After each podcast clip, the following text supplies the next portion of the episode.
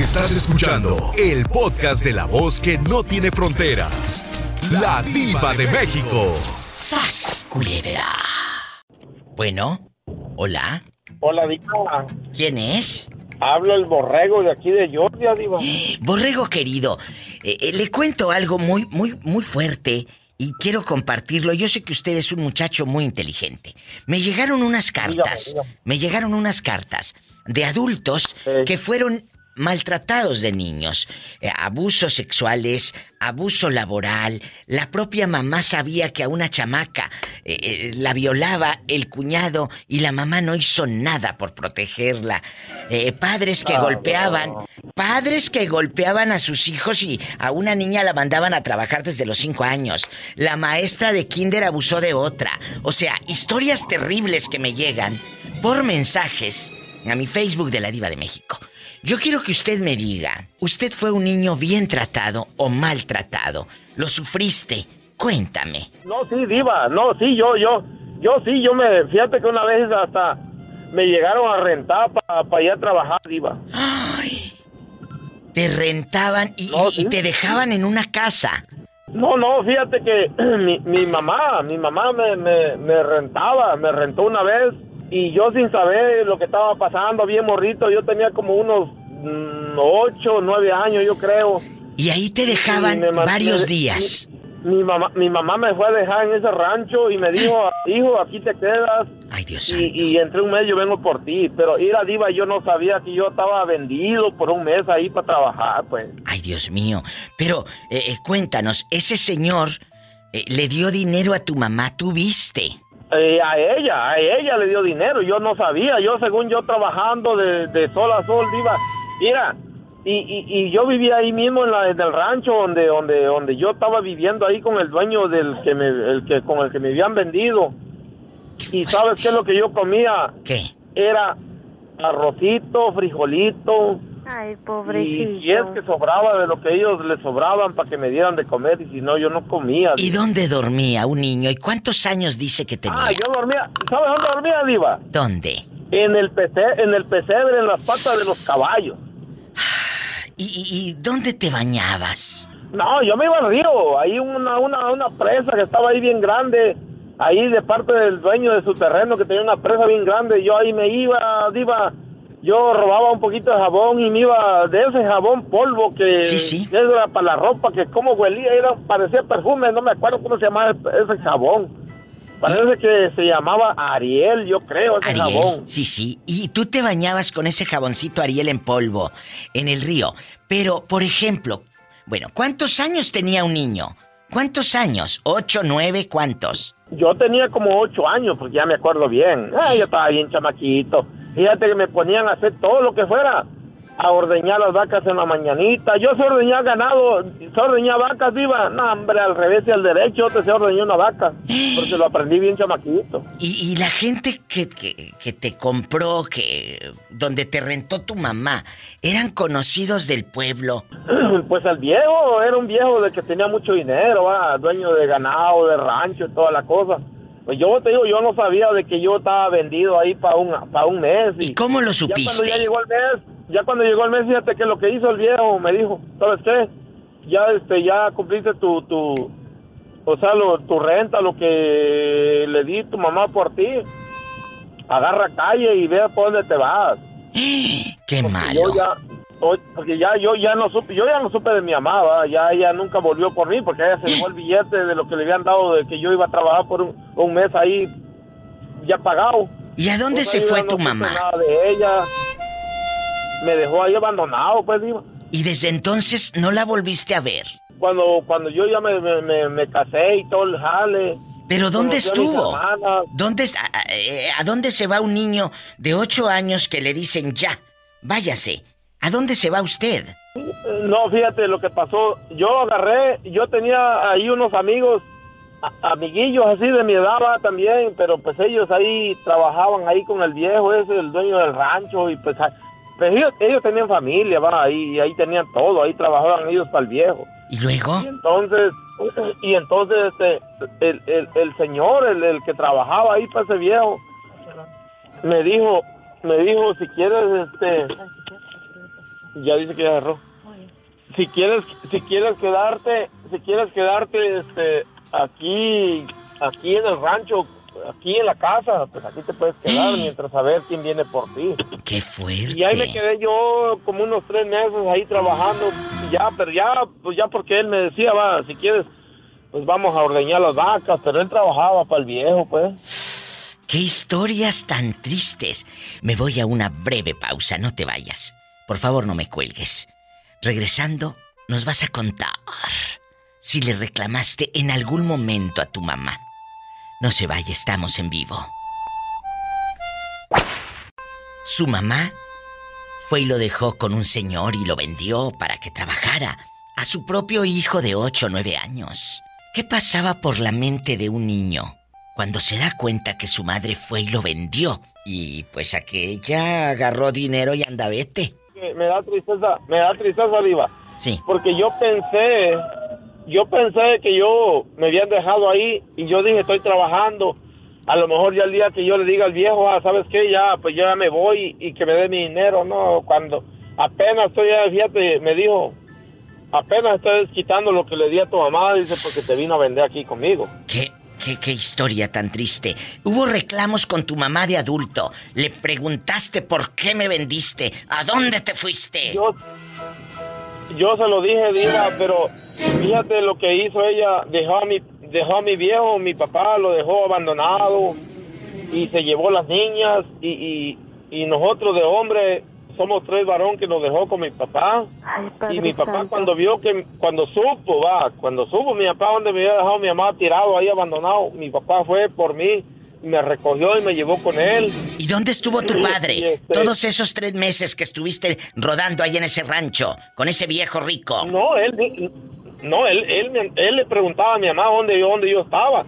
Y ella, y ella, ella, mi papá me dijo que le decía, no, dice, pues él, aquí está conmigo, él, él, anda conmigo. Tú sabes, Diva, en ese tiempo que teléfono ni nada. Nada, no existía nada. Que nada, va.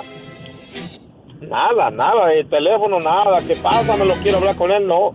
Él nomás, ella nomás dice que le decía a mi, a mi papá, él está aquí conmigo y no tienes nada que saber de él. Pero, mentira, pues. Ella me tenía por allá vendido en otro lado. Qué historia tan triste. Tu madre, tu madre, ¿qué te dijo? Eh, eh, ya para irnos a una triste canción, y fea, por cierto. ¿Tu madre qué te dijo cuando le reclamaste? Pues nomás lo que hacía, lo que hizo, Diva, lo que hizo más llorar y llorar, que perdóname, que perdóname. No, pero yo nunca lo perdoné, Diva. Sea lo que sea, dicen que los papás no hay que juzgarlo, pero es que lo que hizo mi mamá conmigo, la, la verdad, Diva, eso, eso no es de madre. No, eso no es de madre.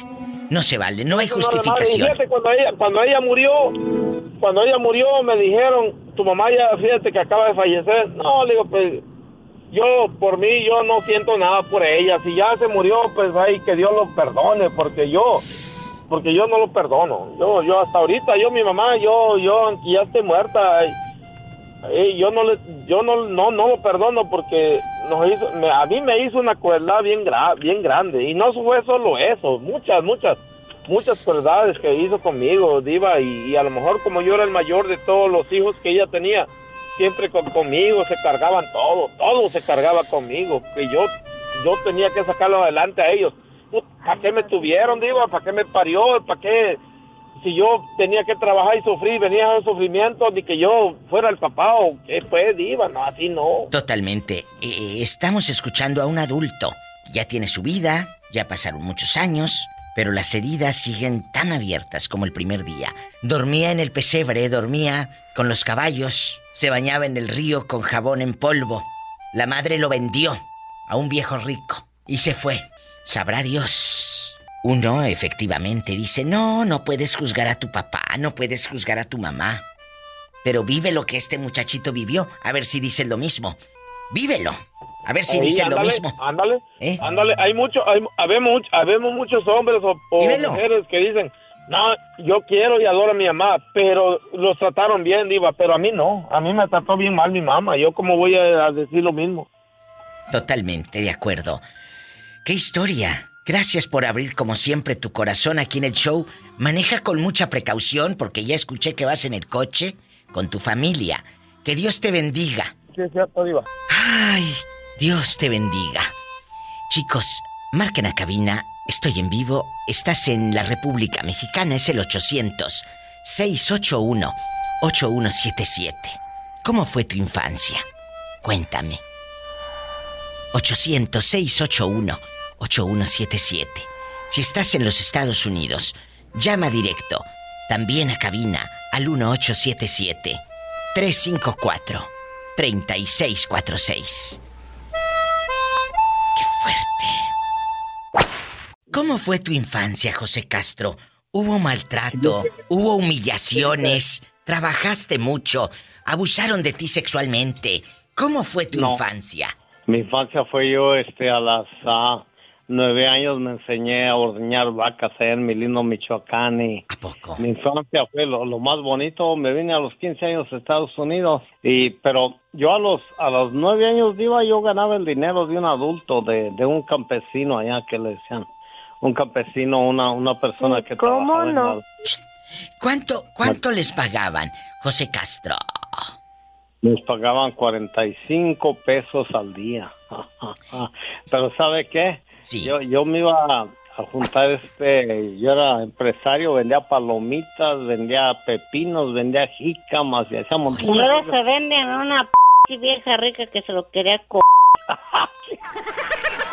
Oye, ¿tu esposa anda borracha? No, está bien, está bien enojada y le voy a decir, dele una agarrada ahorita, se la voy a pasar. ¿Por qué?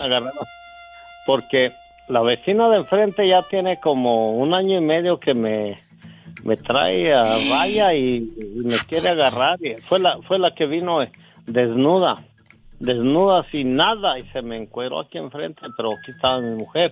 Mi mujer es una fiera y Ay, ¿a poco? yo le, le hablé a usted una vez y le, le comenté eso porque es una americana y no, hombre, ya me traía raya. Ya pero, no, pero, pero, a no. ver, ¿pero por qué pelean con ella?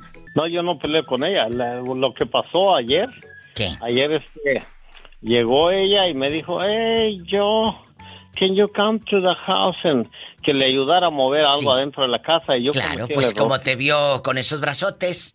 Sí, cometí el error. Y no le dijiste a tu esposa, acompáñame, no se vaya a ofrecer. ¿Por qué te fuiste no, solo. Me fui solo y me metí y, y lo que hizo esta mujer tremenda. Pero ya, te hubieras ido detrás de él, amiga. ¿Qué lo andas dejando solo con la gringa? Yo me fui a tocarle, sí. No, y- no me y- abría la güey. y, ¿Y fui- luego? y se No. fue, se fue ella y, y la esta mujer le cerró la puerta a mi mujer y yo ahí me y ya me molestó porque cuando llegó mi mujer, yo a mi mujer la quiero bien mucho y Pero, me cerró pero- la puerta la, la cabrón. ¿Y qué, ¿Y qué hiciste tú? ¿No le empezaste a manotear? ¿Qué le dijiste, No, amiguita? nomás le toqué, nomás le toqué. ¿Y qué le, tocó le tocó el timbre y, y le abre la puerta y dice, oh my god y le cierra la puerta y se hizo como desentendida, ¿no? Pues claro, Y yo- porque sabe la fieronona que tienes. ¿Y luego? ¿Y luego? y que me salgo y que me salgo y pues yo pues yo me voy a ir por mi mujer pues yo duermo con ella todos los Ni días que estuviera tan Entonces- chulo el viejo. Shh, Pola. Yo estoy bien estoy bien horrible Pola pero tengo un sex, Eh, sex appeal. hola, hola, allá en Michoacán decimos un, un, un dicho bien chistoso. Eh, cuando uno se encabrita poquito dice, ¡Andy, perro! ¿A poco? ¿Tanto así? Así dicen, Pola. Oye, ¿y en qué terminó la película? Rápido, antes de irme a música. Eh, eh, eh, ¿Sacó tu mujer de las greñas a la güera o qué? terminó que le pues, pues, yo me regresé y me salí pues me voy a ir con mi mujer yo, yo duermo con ella porque ya la conozco y me da unos pellizcotes bien gachos Oye, ¿y si te, si te pellizca o nomás lo dices jugando aquí en el radio? No. ¡Oh, es me, me pellizca y luego tiene unas, unas manitas, tiene, pesa, pesa 100, 120 libras mi chiquita, pero Oye. tiene unas manos de hierro. Imagínate si fuera enfermera con la mano bien pesada. No, no, sab- ¡Andy, perro! no, no sabría inyectar porque, no hombre, me, me agarra y, y cuando me surte, pero yo, yo era boxeador, le digo, hey, cálmate porque a mí me dan dos tiritos y me prendo bien feo y le digo, te voy a quebrar las costillas. Yo no, no, no le voy a hacer nada. Imagínate ya. vivir con esta gente. Oye, Imagínate ser vecino de ellos. Ay, Dios guarde la hora, Padre Santo. Y- Oye, y, an- y aquí en confianza, ahorita que Dios amaneció, ¿qué te dijo la gringa? ¿No te dijo, hi, good morning? No, Me está mande y mande mensajes, pero no le contesto porque ya, ya conozco a mi fiera, porque mi fiera está bien enojada y yo no le contesto ni mangas. Algo El- hizo, el- algo hizo para que lo busque aquella amiga. No es que yo te me- no es que yo te meta cizaña, ¿eh? No, no. Ah, tie- Tiene, tiene más de un año. Antes no me hablaba y era bien caramba y tiene como un año bien terca como que me la me la agarre y me ha llegado dos veces desnuda completamente. Sí, le llegó encuerada la semana pasada, dice. Eh.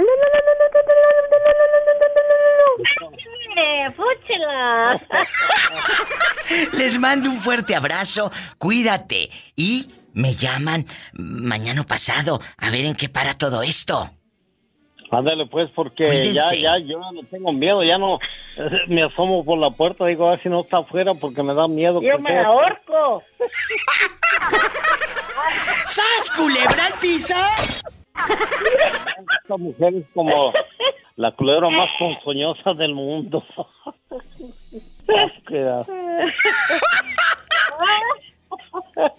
Un abrazo, los quiero, bribones. Un abrazo para usted y para su esposa, tan chula. Dios me los bendiga, no se vaya. Más historias de vida con la diva de México. Imagínate ser vecinos Andy, perro. de esa gente. Cállate a medianoche la puerta, sas y sas.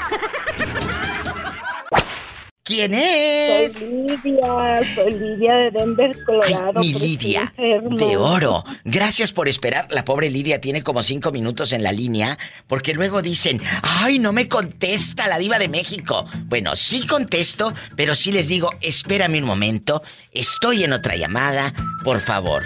Y así, me esperan un momento. Lidia, gracias por esperar cinco minutos. Espero toda la vida, Dios. Ay, qué bonita. Lidia, les cuento, les cuento algo. Me llegan unos mensajes desde hace días y he estado, he estado eh, dándole vueltas a este tema y hoy quiero que me ayudes a tratarlo. Dice, a los siete años me violó mi primo. Simplemente es algo que no se supera. Ahora después de 20, voy a terapia. Quiero salir adelante, que no me afecte mi presente y a mis hijos y a mi futuro. Siete años me violó mi primo. No dice, mm, eh, bueno, esta persona no quiere que, que digamos quién es, obviamente, pero sigue traumado, traumada. Cuéntanos, ¿cómo fue tu infancia, Lidia? Pues mira, en México somos muy pobres, pero muy felices. Sí, Sabes que mi infancia fue muy... Mi padre tenía mucho terreno, pero no tenía que darnos de comer. había mucha tierra, pero no había que, que comer. Lidia, No había. Lidia, ¿en dónde vivían? Vivíamos en Arteros, Guanajuato. Y, por ejemplo, no hubo navidades, no hubo Día de Reyes, no te traía nada el niño Dios. No, Nunca. nada. Oh. Nunca. Yo, sabes, mi deseo era de que todas tenían que una muñeca, que aunque sea de cartón o de madera o algo. De tela. Su No, infancia pues. tal vez fue como la de usted que va escuchando a la diva.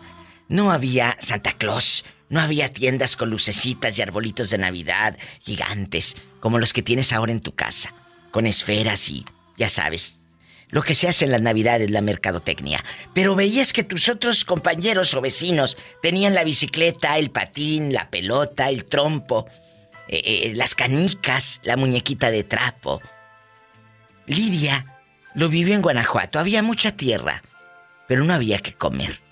Y esas tierras, ahora que han pasado los años, Lidia, ¿quién se quedó con ellas? Esas tierras están abandonadas a pesar de que mis abuelos, las, sabes que mis abuelos eran de Francia. Sí. Se, se vino mi abuela de Francia y se casó con mi abuelo en Guanajuato. Y, y- y- y tu pariente, esta- tus parientes franceses por parte de tu abuela, no han ido a ver qué hay, a ver qué ruñen, nada. Nada, simplemente nomás sabemos que somos de familia Chagoya, de Francia. Que de Francia, dice. Sabemos que hay mucha familia en Francia, Fíjate. pero no había dinero tampoco para trasladarnos a, a buscarlos, a ir a visitarlos. O sea, había mucha, mucha, mucha pobreza. Eh, eh, tu abuela era guapa. ¿La recuerdas? Muy grandota, Grandota. dice. blanca, blanca.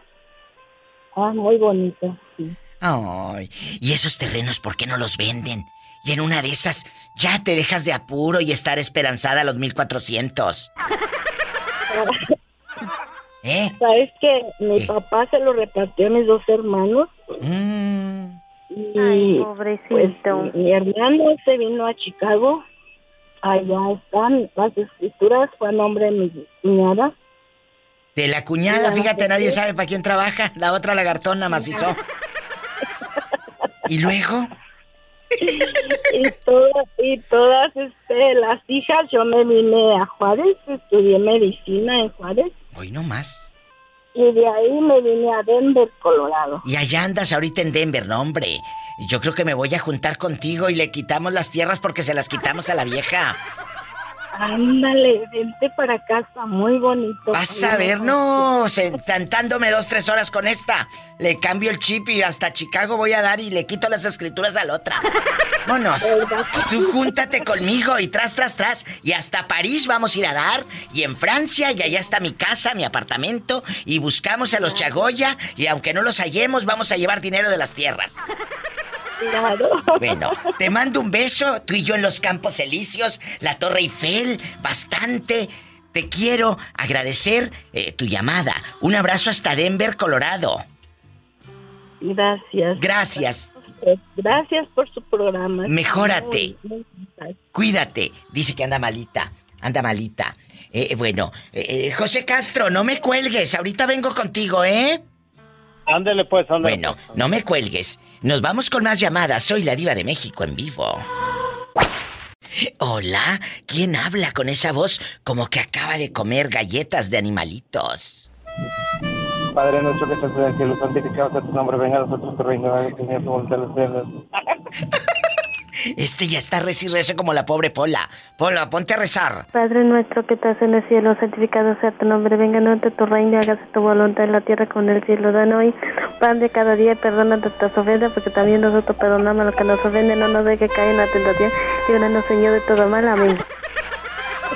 Cuéntanos, Fernando, eh, eh, ¿dónde estás escuchando el programa? Ahorita voy aquí por el Barretal, voy hacia la Borre. Oye, muchachito, ¿cómo fue tu infancia? Nos han llegado muchas historias trágicas aquí al programa. Gente que ha sido abusada, niños que fueron violados, eh, no, no solamente hablando de manera sexual, sino su infancia eh, fue trabajando, Fernando. Los maltrataban sus propios padres. ¿Cómo fue, Fernando Niño? Eh, gracias a Dios tuve, tuve muy buena infancia, Diva. Este, de hecho, ahorita me acuerdo así cuando cuando pues tenía siete y ocho años. el- Lo único duro que pasé era que mis tíos se ponían bien borrachos y se peleaban entre ellos. Ay, Padre Santo. ¿Y tú qué hacías de niño mientras escuchabas a tus tíos pelear y de fondo Carlos y José y los invasores de Nuevo León? Hasta, pa- hasta parece que estabas ahí, Diva. Oye, de fondo Carlos y José con flor de capomo. Ajá. A lo grande. A lo grande. Allá se escuchaba a lo lejos un radio con la bocina toda reventada. Y luego, en los 90, cuando ya compraban el CD pirata, se rayaba el CD y se escuchaba así.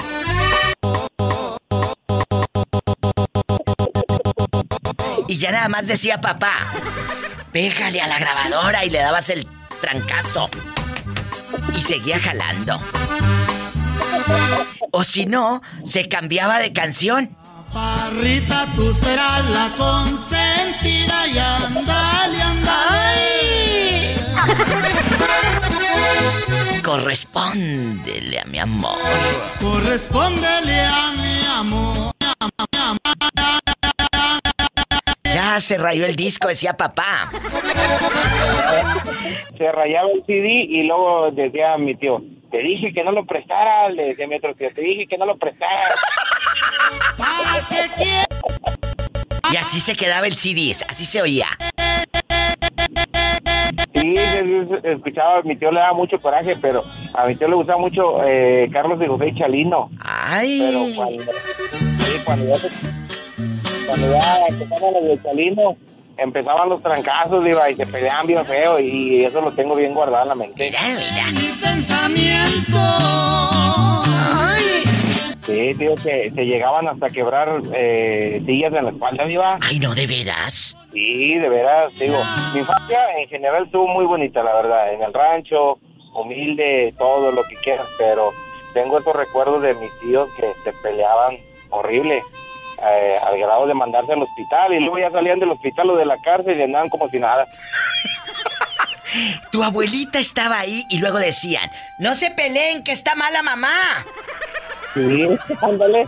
Y luego mi, mi abuelita se hacía la mala, diva, se, se tiraba al piso, pobrecita mi abuela. Y, y cerraba los ojos.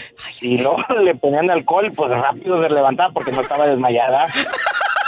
Está como en aquellos velorios en los pueblos, donde la, la, la ridícula se hacía la desmayada. Y Betito Cavazos y yo siempre lo platicamos, que, que los que crecimos en comunidades pequeñas, pues veíamos eso, ¿verdad?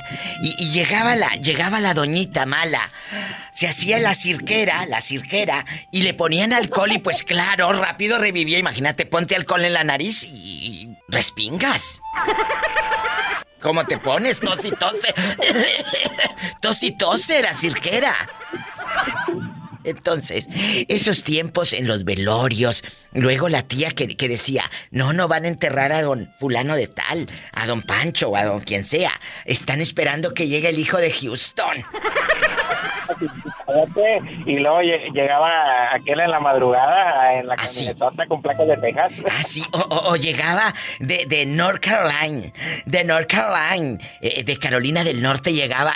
Es que lo van a enterrar hasta pasado mañana. Ya le pusieron más hielo a papá y, y hasta le ponían más hielo al muerto. Para que durara más días porque venía el hijo de Carolina del Norte de lejos. Y llegaba, Diva, llegaba el hijo y cállate una lloradera que para qué quieres. Ay, no, qué tiempos. No se vaya. ¿Cómo fue su infancia? Cuénteme. ¿Fue como la de Fer escuchando CDs, piratas, por supuesto, allá en su colonia pobre? Cuéntenos. Hay pintor que pinte los ojos de mi María. Ya se rayó el disco. ¿Para qué lo prestabas? Dijo papá. ¿Para qué lo prestas? ¿Tú dónde naciste? Yo nací aquí en Ciudad Guzmán. Y toda tu infancia, toda tu juventud la has vivido Toda- en Ciudad Toda Guzmán. mi vida, Diva. ¿Cómo Toda fue? ¿Cómo fue tu infancia? Hemos escuchado historias de un niño que lo vendió su propia mamá, lo vendió con un ranchero eh, eh, y a- con este señor que tenía ganado, vacas, y, y a, la, a la señora le dieron unos centavos y peló gallo aquella. Le peló gallo Ah, Sí, aquella. sí, sí lo escuché. Entonces, tú no viviste una infancia difícil. Difícil sí. Este, pero, o sea, con mi mamá, mis siete hermanos, yo creo no tenían tele. Este, pero yo soy el más chico de todos. ¿De cuántos? Entonces, este, de ocho. De Yo soy ocho. el más chico. Ajá. Eh, y vivían, este, se vinieron a vivir para acá por el trabajo de mi papá, que era Sí. en una empresa que ya desapareció, no sé si puedo decir el nombre. Sí, claro. ¿Cuál? Este, eh, Unión Forestal de Ah, Jalisco sí. y Colima S.A. Sí, sí, sí. Antiguatenquique. Sí. Entonces, este, eh, entonces, mi infancia, pues sí, este, fue, este, con algunas carencias, pero feliz. Nos proveía de útiles ya en edad escolar y, y cada diciembre hasta los 13 años nos la empresa le daba a todos sus trabajadores juguetes para sus hijos. Qué bonito. ¿Qué añoras? ¿Qué añoras de esos tiempos? Pues mira, yo perdí a mi madre muy joven. Ese día, mi mamá cuando iba a algún mandado o algo, que se despedía de mí o algo, mi mamá nunca me, siempre me decía, luego vengo, al rato nos vemos, esto, es", pero nunca me decía adiós. Y ese día cuando salió por la puerta me dijo, nos vemos hijo, adiós. Y yo me quedé con eso y dije, ¿qué onda? O sea, yo me sentí mal, sentí, me sentí raro. Cuando te dijo adiós. Pasó el, el, el, ajá, el día 2, el día 3, el día de las cruces, Sí. Va por mí un amigo de, de ahí del barrio, va por mí a la secundaria. Me dice, vente, algo pasó con tu mamá, pero no me dijo nada. Y hasta después me dieron la noticia, pues, de que mi mamá ya había fallecido. Ay, Dios santo. Yo no la vi en el ataúd. Yo no. quise verla. Yo me quedé con el recuerdo de verla paradita en la puerta, viva. Viva. Y ese es el recuerdo que yo todavía tengo. Recordar a su mamá, de pie, viva, mirándote a los ojos. Uf. Ay, José. Pero hasta ahí. Ay. Ahí mero digo, fíjate. Qué historias, Ya ¿verdad? mucho programa. No, no, no, no. Este, a mí me gusta platicar con el público, me gusta que me cuenten sus historias. Al contrario, creo que de eso nos hemos hecho eh, cuates durante muchos años, eh, amigos, por, por esta eh, complicidad. Gracias a ti por, por a- hablarme y por contarme pedacitos de tu vida. Un abrazo y gracias. Abrazo. Dios te bendiga. el sol a Pola, ¿eh? Eh, eh, el- Pola, que te voy a subir el sueldo. Ay, pobrecita. Un abrazo. Dios te bendiga. Bye. Ay, caras vemos. Pasado, no sabemos. Les cuento, querido público, que me llegó un, un inbox eh, ahí a mi Facebook de la Diva de México, una nota de voz de una señora contándome esto que les quiero compartir. Buenas tardes, Diva. Mira, yo quiero contarte una historia que me pasó. Yo tuve tres hijos y nada más me viven dos. Pero de esos dos, yo les crié todos los nietos. Crecieron. Y ahora que los necesito, me abandonaron. Todos me abandonan, Diva. Nadie quiere hacerme un mandado. Me hacen a mí hemodiálisis. Estoy enferma de los riñones. Yo tengo que salir a mis mandados para poder arrimar que comer. Porque hoy, ahorita los hijos son tan malos que no se le arriman a sus padres. Ni siquiera mandarles dinero ni hablarle por teléfono. Yo tuve una hija y crié un nietito y ya grande se lo llevó. Que porque decía que yo era mala. Y hasta ahorita viva. Ella quiere mucho a su padre y yo como la novela soy la mala.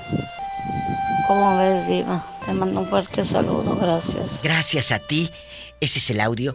Ella ahorita es la mala, pero como para criar toda la nietada no fue mala. Como para eh, criar todos los nietos, eh, entonces no era la mala. Abusivos son lo que son, abusivos. Es una mujer triste, sola, en Puerto Vallarta, Jalisco, México. Ahí vive. Desde ahí me mandó esta nota de voz. Cuida y valora a tus padres ahorita que los tienes, no el día que estén muertos, llegues con el lloradero y hasta mariachi le quieras llevar y la corona más cara para que todos vean, no. Ahorita que están vivos, procúralos. ¡Sas, culebra!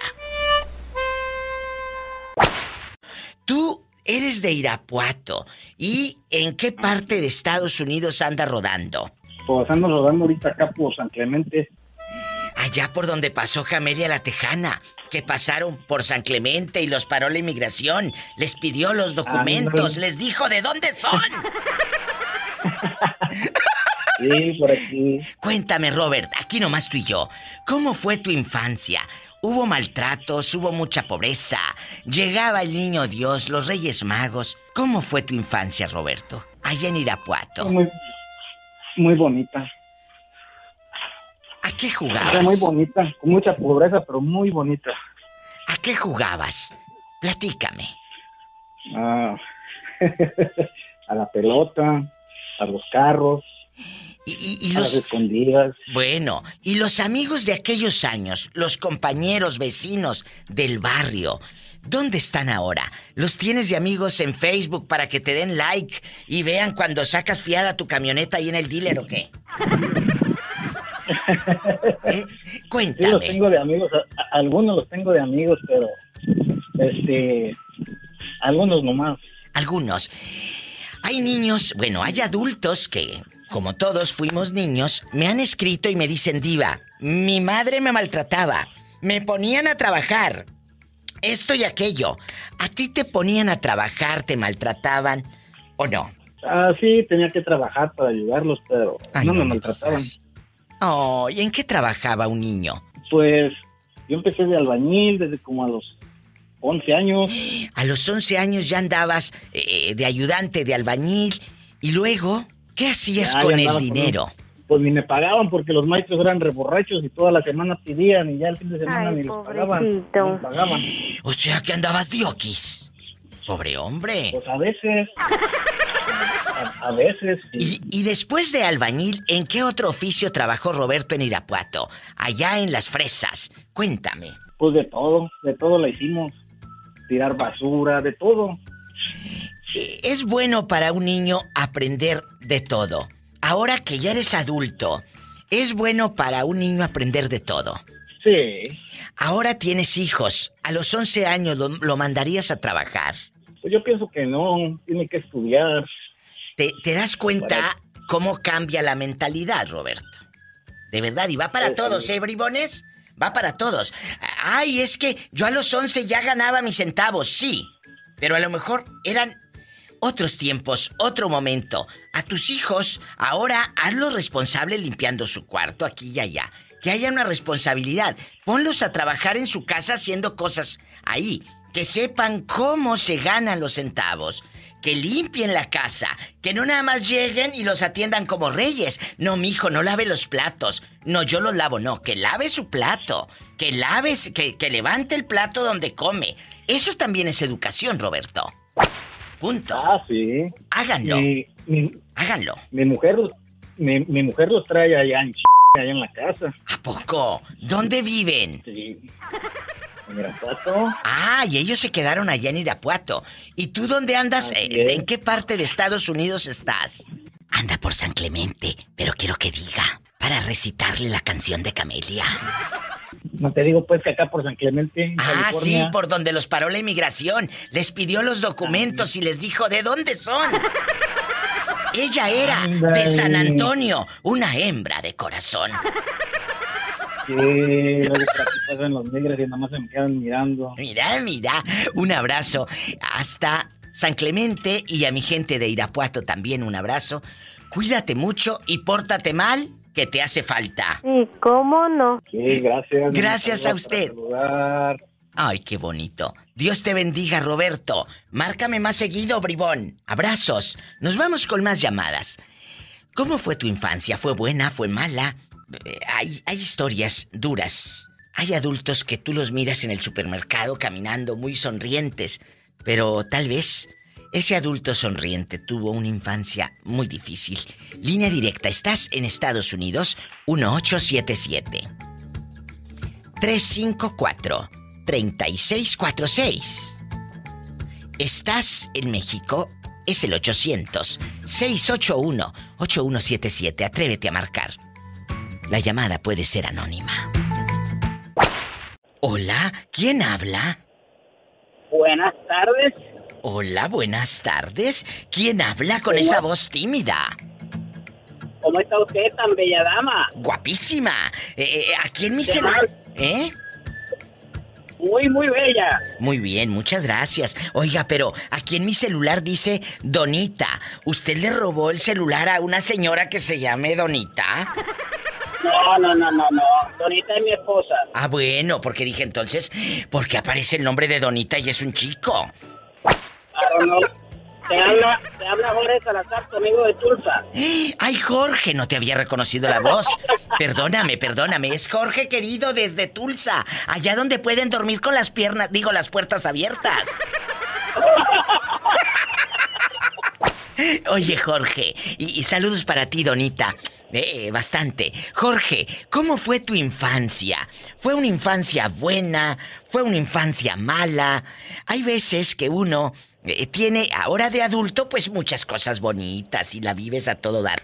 Pero de niño, de niña sufriste.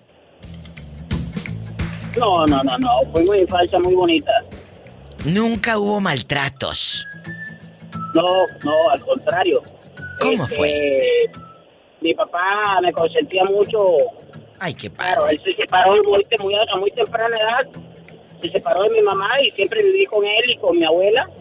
Y- Eh, eh, el trato fue muy, muy especial conmigo. ¿Por qué no viviste con tu mamá? Porque en la repartición de hijos, mis dos hermanas quedaron con mi mamá y yo quedé con mi papá. Después tú frecuentabas a tu mami. Sí, siempre, siempre. Las vacaciones, iba para la ciudad donde ella vivía, compartía con ella. Mi- mis vacaciones siempre fueron con ella. pues. ¿Dónde vivía? Y yo vivía en el Tigre, estado de Suárez, en Venezuela, y ella vivía en Maracay, estado de Aragua. Qué bonito, me- Venezuela 500, precioso. 560 kilómetros más o menos.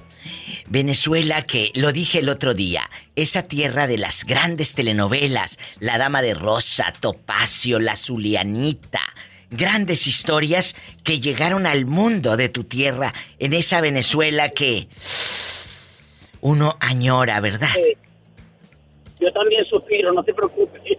Sí suspira uno porque eh, Janet Rodríguez, eh, Doña Caridad Canelón, Amalia Rodríguez, grandes figuras de la televisión de Venezuela, que, que yo que yo estimo y admiro mucho. Y muchas ya se fueron. Grandes, grandes artistas. Eh, Franco de Vita cantándole a, a Venezuela.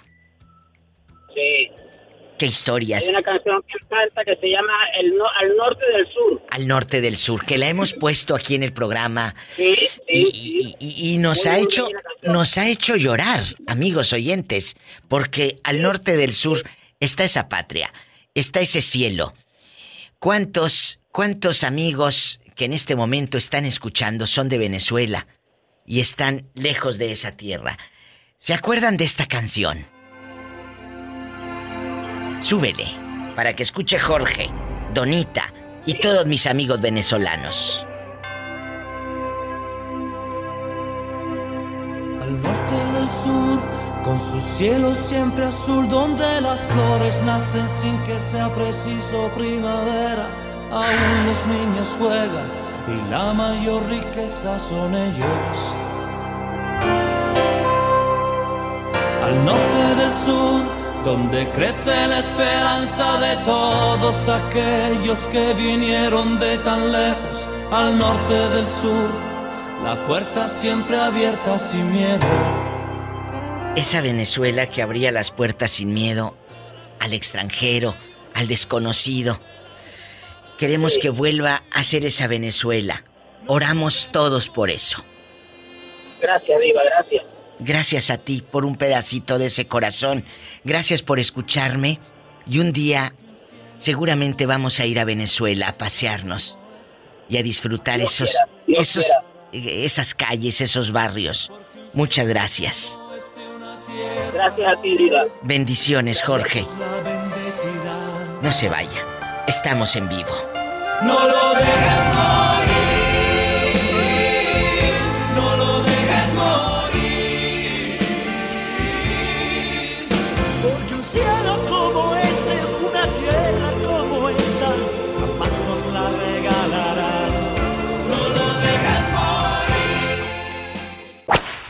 Hola, ¿cómo te llamas? Pues quisiera ser anónima, Diva. Bueno, la llamada va a ser anónima.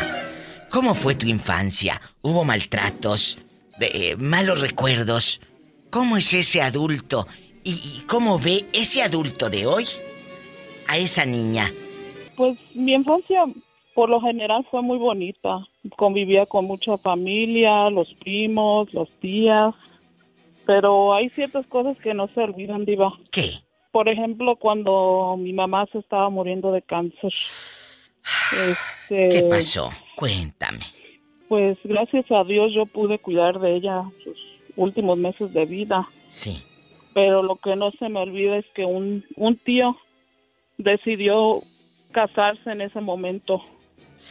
Como, para mí fue como un insulto, una falta de respeto. Claro, no, no guardar Y- ese respeto, ¿verdad? Sí. Y nunca vino a verla siendo que él era el consentido de mi mamá. Fíjate. ¿En dónde pasó esto, guapa? Pues él está en California y yo estoy acá en Colorado. Qué fuerte. Y pues de eso no se olvida, Diva, eso nunca No, se olvida. nunca. ¿Cuántos años tenía usted, amiga anónima? Yo creo que tendría unos 32 años y mi mamá murió joven como a los 52. Sí, pero, pero yo me refiero, yo sé que ese momento obviamente duele, pero tu infancia de, de la niña de 5, 6, 7, 12 años, ¿cómo fue? ¿Fue buena? Fue muy lindo, fue buena, fue muy buena mi mamá. Este, claro que tenía dificultades porque su crianza no fue la mejor y ella tal vez pasó algunas de esas cosas con nosotros. ¿Qué pasó? Pero yo la- ¿Qué te contaba tu mamá de su infancia? Pues como ella era de las mayores, ella le tocó trabajar mucho para tratar de mantener a los menores. ¿En dónde trabajaba? Ya. ¿Qué, qué te platicaba? Ella trabajó en las paleterías allá en México, en Michoacán. Dice que sufrió mucho a causa de, de que su abuelo, mi abuelo, perdón, no los mantenía y nomás maltrataba a la abuela. Y este, pues cosas así no se olvidan y ella trabajó mucho para sus hermanos, para su madre. En la Y paletería. ella no lo su- en la paletería, trabajó en varios trabajos, pero el que más me recuerdo es siempre las historias de las paleterías con sus compañeras. ¿Qué historias te contaba? Una en específico que no olvides. Cuéntame. Pues ella era, muy bailado, eh, muy bailadora, le gustaba ir a los bailes y que decía que duraba trabajando largas horas en la paletería y pues su recompensa ya era el último ir al baile. Ay, qué bonito. al fin de semana o, o en, en- en la tarde. Y pues esa era su, su alegría poder ayudar a su madre y al último ir al baile con sus amigas, sus amigos. Todos guardamos, ¿te das cuenta? Terminamos hablando de la niñez de tu mamá. Todos guardamos un momento de dolor. Para los que no saben, me llegan unos mensajes realmente conmovedores. Me dicen, diva, a mí me obligaba mi mamá a trabajar. Soy de las más chicas de las mujeres. Somos cinco. Yo soy la menor. Y así como lo lee, me obligaba mi mamá a trabajar. A mis hermanas no. Nada más a mí. O sea, dice que ella se sentía como la cenicienta. Mis vacaciones no eran vacaciones, me ponía a trabajar. Qué historia tan demencial. Sí, mi abuela nunca la obligó, pero ella le nació de su corazón tratar de ayudarlo con toda la carga que, te- que llevaba. Claro, porque veía a la pobre mucha pobreza, ¿verdad? Y quería Sí, ayudar. Eso, eso habla del buen corazón de tu mami, mi amor. Sí, sí, un Gracias. gran corazón. Gracias por compartirlo conmigo, con el público. La llamada es anónima, pero tu historia, tu historia es del alma. Perdona, perdona a esa gente que, pues, eh, a lo mejor te ha hecho daño, pero no cargues con esas heridas. No vale la pena. Sí. Sí, uno trata de perdonarlo porque sabe que le hace daño, pero son cosas que no se olvidan. Ay, pobrecita. Totalmente de acuerdo. Muchas gracias. Gracias al público. Hasta luego. ¿Quiere llamar al show? Es anónima la llamada. 1877 amigos de Denver, Colorado y de todo Estados Unidos. 1877-354-3646. La diva de México te está esperando. ¿Estás en México? Es el 800 681 8177 y búscame en Facebook como La Diva de México. Gracias. No te vayas. Bernardo, hoy estamos tocando un tema, ya escuchaste, los mensajes que me han llegado a mi Facebook de La Diva de México, donde me empiezan a, a contar gente adulta que fue abusada de niño, de niña. ¿A ti te maltrataron? Eh, ¿Sufriste Eh. en tu infancia? Cuéntame, ¿te pusieron a trabajar? ¿Te humillaban? Eh, hay historias terribles. Cuéntame. Diva, este, sí sabes quién soy, ¿verdad? ¿Te acuerdas de mí o no te acuerdas? Claro que me acuerdo de ti. Claro. Sí, que yo te platiqué un poquito de la historia ¿Qué de andas mamá hace como buscando a tu mami? Claro. Pero tal vez Sí, el sí, público en ese momento no nos escuchó. ¿Cómo fue tu infancia? Dilo eh, eh, en síntesis, ¿verdad? Resumido. Eh, digo, pues yo, este, te puedo decir que cuando yo era niño, nosotros éramos ocho hermanos, ¿verdad? este, felices en la casa, pero yo tengo recuerdos de mi papá, que mi papá tomaba a veces, este, él ya falleció, yo no sé si te recuerdo que te comenté, Sí. falleció el año pasado. Sí, me acuerdo. Él, él era a veces que el alcohol le hacía mucho daño. Eh, el alcohol, sabes que a veces el alcohol es enemigo de uno y el que no sabe tomar, mejor que no tome, va, porque... ¿Qué, qué les hacía tu papá borracho?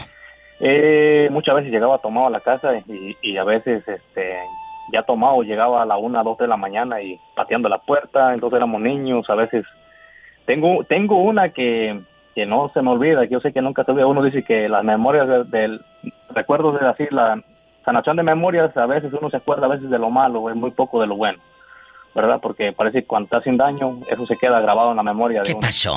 Eh, recuerdo una vez, como en el año del 2000, yo todavía estaba en México, todavía estábamos en México ese año, como 2000, 2001, por ahí. Eh, yo tendría la edad como de 10 años. Recuerdo que llegó mi papá, mi papá trabajaba para la policía en aquel tiempo. llegó como a la una de la mañana tomado, tocando la puerta.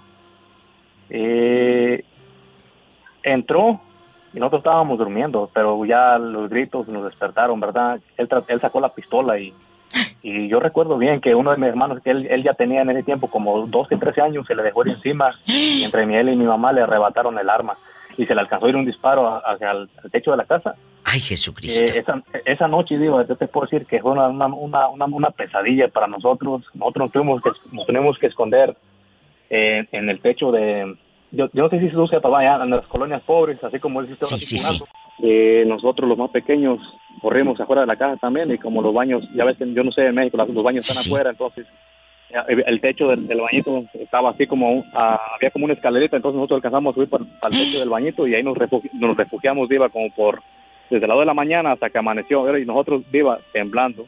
Eso era algo, algo, algo bien horrible que yo no entiendo por qué las personas cuando toman a veces se convierte en otras personas. Escuchen Él dejó de, de, de, de tomar, Diva, y, y este, él cambió mucho. Él nos trajo a Norte Carolina en el 2003, casi a todos mis hermanos. Nosotros somos ocho y cinco hombres tenemos él.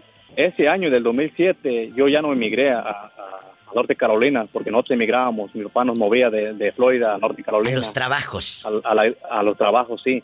Y ese año yo, cuando yo cumplí 18 años y mi otro hermano ya casi tenía 20, nosotros decidimos ya no emigrar ya decidimos quedarnos en Florida y entonces mi papá sí emigró con mis hermanos menores, mis hermanas no había. ¿Y con tu mamá? Las menores eran, ajá, y con mi mamá. Pero... tres, tres, hermanas menores y mis dos hermanos últimos menores. ¿Y luego qué pasó? Emigró nada más con ellos.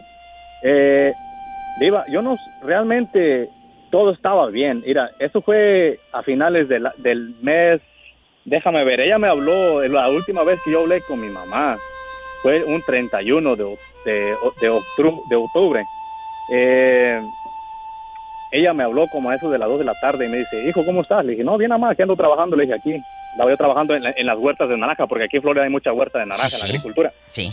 Entonces le dije, no, yo aquí estoy trabajando, mamá. Le digo, que ando trabajando. Oh, está bien, hijo. Dice, hoy es el cumpleaños de tu sobrina. Mi, sobrina, la, la, la, mayor, la hija de mi hermano mayor, que vive aquí en Miami. Y le digo, sí, sí, yo sé que es el cumpleaños de ella. Dice, háblale, yo voy a hablar con ella para, para poner las mañanitas y todo. Ok, quedamos en eso y me cuelga, ¿verdad, Diva? Entonces me vuelve a hablar después como a la hora y me dice, hijo, dice, como yo le pagaba algunos biles desde acá, dice, ¿pagaste los biles de esto, de esto? Le digo, sí, ya está pagado. Dice, ok, dice, ya como en una semana más ya nos regresamos a Florida. Dice, ya tu papá me dijo que nos vamos a ir todos para atrás. Ya, ya casi ya iba a ser noviembre, ellos siempre se, movían para acá como en noviembre. ¿Y luego? Le digo, no, está bien, yo aquí los estoy esperando, le digo, ya, ya los extraño. Eh, Diva, al siguiente día, el día primero de noviembre del año de 2007, me habla una de mis hermanas eh, me habla de Norte Carolina llorando y me dice, Bernardo, dice, mi mamá no está en la casa. Le digo, ¿cómo no está en la casa? Dice, no, dice, dice, solamente está una carta aquí. Le digo, ¿qué pasó? Le digo, dice, ¿qué pasó? Dice, no sé, dice que se fue, que, que la perdonemos, pero que ella se fue, que, que esto otro. Le digo, no, no, ¿cómo que no? Le digo, si yo ayer hablé con ella, le digo, ella me habló ayer y no me dijo nada de eso, todo estaba bien, dime qué pasó. Me lo dices después de esta pausa. ¿Qué pasó? ¿En verdad tu mamá escribió esa carta. No se vaya. Su madre desaparece de pronto, un primero de noviembre. Bernardo nos contó hace dos semanas la historia, donde su mami ya se iba a encontrar con él en Miami. Viajaba de Carolina del Norte. Pero un día la hermana le llama y le dice mi mamá dejó una carta, que ya se fue. ¿Quién, quién escribió esa carta, Bernardo? ¿En verdad fue tu mamá? Viva, eh, yo no creo, porque en primer lugar mi, mi- mi mamá, con perdón, ¿verdad? Pero mi mamá no sabía escribir, no sabía leer. Entonces, ¿por qué escribió Eh, esa carta? ¿Quién se las dejó? No quiero, no Sí, quiero no, pensar no. mal, pero ¿no sería tu papá que le hizo algo? No, no, Diva, mi papá quedó descartado de eso porque él estaba trabajando, él, él, él estaba... Mira, mi papá dice, cuando yo hablé con él, cuando él, él vino del trabajo, porque él fue a la policía a buscarlo a, a donde estaba él trabajando en el campo, él de, él de hecho llegó y me dijo, hijo, dijo, yo no sé qué pasó, dice, dice, yo tenía problemas con tu mamá, dijo, yo tenía problemas, ya problemas, eh, ustedes no lo sabían, dijo, pero yo tenía problemas con ella, dice, pero Pues mira, sí, pero él pudo, fui, él ella- pudo ella- estar... No, mi amor, escúchame. Él pudo estar trabajando, pero pagarle a alguien. Mira, Diva, ento- entonces, escúchame, entonces, eh, perdón, ¿verdad? Entonces me dice eh, que, ¿verdad? Ella, ella le hizo todavía desde, o sea, ella, ella cocinó por la mañana el desayuno y mi papá, mi papá se fue a trabajar desayunado y, y dice que mi mamá llevó a los niños, a, a mis hermanos menores a la parada del bus y ella se regresó a la casa. Y ya cuando mis hermanas regresaron de la escuela, pues ella no estaba esperándolos en la parada del bus. Entonces mis hermanas caminaron hacia la casa y encuentran eso ahí en la casa, la carta. Entonces, la policía llegó. Dijeron, no, pues ¿cómo que se desapareció? No podemos hacer nada, no podemos decir que está desaparecida hasta que menos que pasen 72 horas o no sé cuántas horas tienen que pasar para poder decir que está desaparecida. A- a- eso pasó, a mi papá lo, lo arrestan como el primer sospechoso porque no, no sé qué habían encontrado en la casa, como detalles ahí. Entonces, mi papá lo arrestaron y ya estando en la cárcel él me habla y me dice, hijo, dice, yo no le hice nada a tu mamá, yo te lo puedo jurar que yo no le hice nada a tu madre. Dice, dice, teníamos problemas, pero yo no le hice nada. Pero, Diva, de, de ella, fíjate, de un día que ella me habló a mí el día, el día 31 y al día primero, ella me habló normal a mí y me, me dijo que ella ya se iba a venir para acá, ya se iban a mudar para acá, para Florida, eso. se iban a emigrar. Y, y a mí se me hizo muy extraño que ella hablara conmigo y, y, y de repente al otro día se desapareciera. A mí Entonces, también.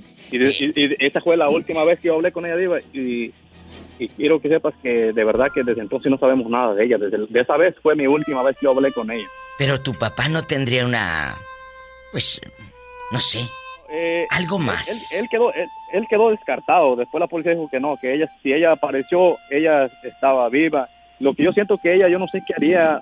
O no, yo no, no, no sé, porque yo nunca he hablado con ella. A mí me, gusta, me gustaría que, no sé, primero verla y saber que está bien.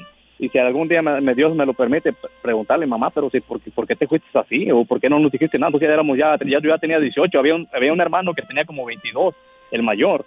Sabrá Oye, Dios. si nos hubieras dicho a nosotros, mira, tú hab- había algún problema en la casa, así, así, mira, nosotros hubiéramos entendido, no había problema, pero, pero, Diva, yo lo que me refiero que ella hace en cuenta que para nosotros ella de- desapareció porque no quiere saber nada de nosotros, o no quiere hablar con nosotros, No porque creo. ella sabe dónde estamos.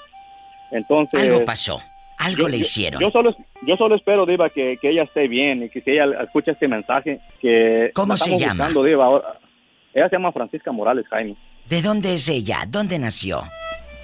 Ella nació en el estado de Guerrero, pero realmente ella se crió en el, en el estado de México, en un pueblo que se llama Lubiano, en el estado de México.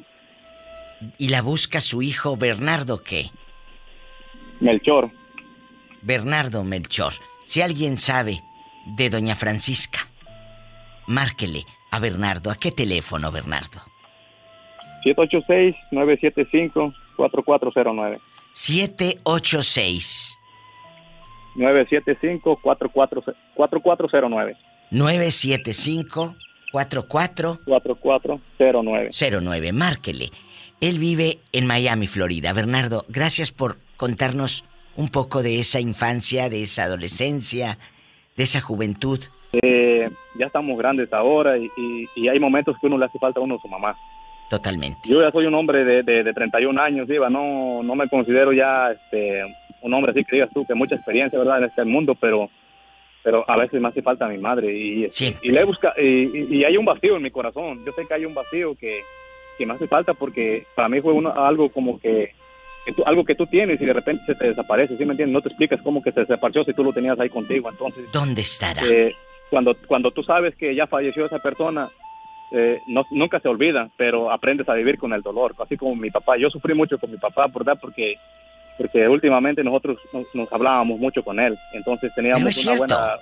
una buena amistad. Cuando mueres, Y, ahí este, está la tumba para llorar y, y- y- y Sí. superas o, o Pero- aprendes a vivir con el dolor. Pero cuando alguien no hay tumba, no hay dónde llorarle, está desaparecida, imagínate Sí. la ansiedad y la zozobra que se vive día a día. Sí, Diva, y, y- y mis hermanos menores, Diva, ellos, ellos siempre sufrieron por ella, porque porque yo recuerdo una vez, Diva, cuando yo me quedé con ellos, mi, mi hermano, el más pequeño, que tenía ocho años, tenía siete, más bien, como siete, ya casi llegan de la ocho. Él llegó de la escuela de la primaria y me dice, era un día de las madres, Diva. Me recuerdo corazón porque llegó, llegó y me dice, traía una carta ¿verdad? dirigida a la mamá por ser día de las madres. Me dice, ¿y ahora quién se la voy a dar si yo no tengo mamá? ¿Te imaginas, Diva? ¿Te imaginas eso? Diva, a, mí me, a mí- me partió, a mí me partió el corazón, Diva, esa vez. Y ahora ya es un hombre de 22 años, ya es un muchacho ya grande, ya no se puede decir que un hombre, un muchacho de 22 años. Y Pero la mamá sigue haciendo falta siempre. muchas gracias, de verdad, y Gracias. por todo, Diva. Gracias a ti. Que Bendiciones. tengan, que tengan buena tarde a todos. Gracias, Todos. saludos. Un abrazo igualmente. hasta Miami. Qué historia tan triste. Estás escuchando estas terribles historias de niños que han sido, bueno, hoy son adultos, pero han sido violentados por la misma familia, su misma gente. ¿Cómo fue tu infancia, Mari? Cuéntame. Pues mi infancia fue, no fue triste, gracias a Dios, fue muy estricta, un poco, bueno, poquito estricta, mi papá era muy estricto conmigo. ¿Hubo, hubo golpes en tu infancia? Mari querida, cuéntame. Bueno, ah, bueno, sí, mi papá cuando yo hacía algo que a él no le gustaba o que yo pues no cumplía con lo que él me decía, sí me metió unos grandes cinturonazos que me dejaba tatuadas las pantorrillas. Ay, Jesucristo vencedor. ¿Hay Pero rencor? no, no le agarré rencor, fíjate, mi papá ni nada, porque este, eh, pues era yo creo la forma de corregirme en aquel tiempo, en aquellos tiempos. Pero para eso te digo, él era muy estricto. Él Qué duro. Llegaba una persona a la casa y, y estaban platicando y si yo llegaba y me metía, él solamente con los ojos. Y si yo no hacía caso, es cuando me daba mi cinturonazo. Ah, sí, claro, con una pelada de ojos en el pueblo ya sabíamos que no te metas en pláticas de adultos. No, y sabes lo que yo hacía a veces de que estaban platicando y yo les preguntaba, ¿y cuándo pasó eso? Y mi papá nomás me volteaba la cara como la de, del exorcista. Diciendo, ¿qué haces? ma?" ¡Sas, Y ya, culebra! me quedaban. Es cierto, es cierto. El cinturón. Y yo agarraba. Así era antes, así Sí, era luego, antes. luego me decía mi papá, este, ve al cuarto, mijita, dice, a limpiar algo ahí. Ya lo tengo limpio, papi. Y yo, mi papá más se enojaba. Claro, porque, oye, oye, se estaba metiendo la niña Ah, donde... pero a, Eh, pero a diferencia de mi hermano, mi hermano lo traía como en puras manitas aquí, no quería ni que tocara el suelo, lo traía bien consentido. ¿A poco? ¿Tanto así? Sí, así, Polita, así. Pero ahora que mi hermano está grande, no, mi papá ya falleció. sí, pero que tu hermano ahora que está grande, ¿qué? Oh, no, mi ma- ahora es como, pues no es rebelde, me le hace caso a mi mamá porque ellos viven allá en México y este a veces le habla a mi mamá y sale, ay, es que tu hermano le dijo que se tome las medicinas, luego se anda quejando que está enfermo, pero como está de chipilón, así pues lo crió ella, le dije, mire mamá, yo le hablo a usted para ver cómo está usted, a mí no me dé quejas de su bebé porque usted así lo consintieron. ¡Sas, culebra al piso! y- Tras, tras, tras. Arrégleselas usted. ¿En qué parte de la República Mexicana pasó esto? En Acapulco, Guerrero. Ay, imagínate que lo mande al mar a caminar y a juntar conchitas, dile. No, ahora mi, mi hermano pues sí trabaja y todo, pero Ah, a veces de que luego se queja, dice, "Ay, mamá, que me siento mal y pues mi mamá ya anda procurándolo, comprándole medicina, tómate esto, mijo. Ay, al Pero, bebito, al pues, no- bebito. Ah, sí, y entonces Ay, por eso luego le digo, luego me dice mi mamá, ay, es que tu hermano no se toma la medicina y la tiene toda. Mire, mamá, yo le hablo a usted para ver cómo está, qué hace, qué ha hecho, si está bien de salud y todo. Las cosas de su bebé, arrégleselas usted, le dije, usted así lo consintió usted, mi papá, le dije, ahí, con, ahí, vaya, háblele a mi papá más allá y que lo venga a corregir él, le dije yo. ¡Qué bribona eres! Te mando un fuerte abrazo hasta donde estés y ya sabes que aquí tienes una amiga. Gracias por platicarnos un poquito de tu infancia. Y ahora a tus hijos o a tus nietos, cuando no quieras que estén en pláticas de adultos, hazle como le hacía tu papá. con una peladita de ojos. No, no, ellos sí, fíjate, ellos no, fíjate que ellos sí. Bien, si ven que estoy platicando con alguien, oh, ok, mami, luego hablamos. Y se van, sin que yo les pele los ojos. Ay, ¿no salieron a ti? Que saliste bañosa. Mi totera. ¡Mi totera! No, tú no. Pola, no te voy a aumentar el sueldo. Un abrazo. Igualmente, bendiciones. bye. Amén. Ay, qué bonita. Son historias de vida con la diva de México. Bueno, ¿habla la diva? Hola, igual que usted, guapísima y con mucho dinero. Ya sabes. ¿Cómo estás? Espectacular. ¿Quién habla o quiere que la llamada sea anónima? No, le llama Analí de aquí de Las Vegas, Nevada. Analí querida, ¿en dónde nació usted? Cuénteme. Yo nací diva hermosa en El Salvador. ¿Cómo fue El Salvador para Analí? ¿Cómo fue ese barrio, eh, esas casas, esas calles, eh, eh, esa niñez? ¿Cómo era? Ah, mira, Diva, pues ya ves que allá en los países de pues, centroamericanos como que uno crece con cierta limitación, no es como en ese país. Así es. Ah, pero te puedo decirte que mi niñez ah, yo creo que fue bonita porque no sufrí maltrato ni de mamá ni de papá. Y allí en esa colonia pobre de donde yo era, Sí. gracias a Dios no nos faltó la comida, que es lo más importante, y, y tuve una infancia creo bonita, no no puedo decir, ay, me quejo de esto, me quejo del otro, porque sí, como te digo, con limitación, porque uno no, no, no son como los niños que nacen en Estados Unidos, que tienen todo, casi todos Claro. los niños no les hace falta nada, pero, pero pues sí, te puedo decir que creo que ah, como dicen, ah, no sabíamos que ahí éramos felices, que Claro. ahora nos recordamos, tenemos recuerdos. de No sabías que eras pobre. Eras feliz. No sabías que estabas eh, mal. ¿Por qué? Porque eran las limitaciones de vida. Ahora la distancia lo recuerda uno y dice, ¿cómo le haría a mi mamá? ¿Cómo le haría a mi papá, a mi abuela? Si éramos tantos. Entonces, es cuando uno agradece a los padres que sabrá Dios cómo le hicieron. Pero Dios siempre eh, dio un pan que comer en la casa. Siempre. Sí, así es, Diva. Sí, mi mamá tuvo, somos ah, sie- siete hermanos, nada más, siete, somos seis hembras y un hermano. Y mi mamá le tocó que luchar ella sola porque mi papá ah, murió temprana, a temprana edad. Entonces quedó mi mamá sola con todos nos- nosotros y ella tuvo que luchar para pobrecita. nosotros. ¿Y, y tu mami dónde está? Mi mamá, gracias a Dios, está en El Salvador. Todos mis hermanos casi estamos aquí nomás, ah, están dos allá. Y créeme que estamos bien bendecidos, como dice. Ay, amén. ¿Y si le mandas centavitos a tu mamá y todo?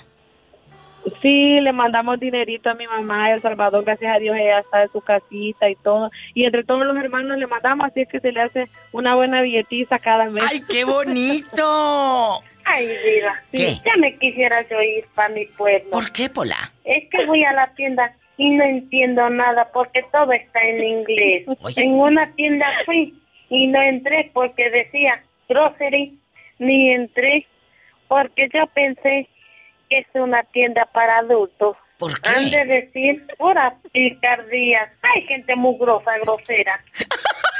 Que pensó que en el grocery decían groserías y por eso no entró. Ay, pobrecita, Pola. ¡Ay, pobrecita! No, Pola, es tienda de comida, mensa. Ay, no. Te digo, que, que pensó que era una sex shop. ¿Eh? Diva, diva hermosa, págale unas clases de inglés a la pobre Pola. No, porque luego me va a querer cobrar más. ¡Sas! ¿Culebra al piso? Y tras, tras, tras, por delante siempre porque por atrás jamás. Epa, te van a mandar en silla de ruedas.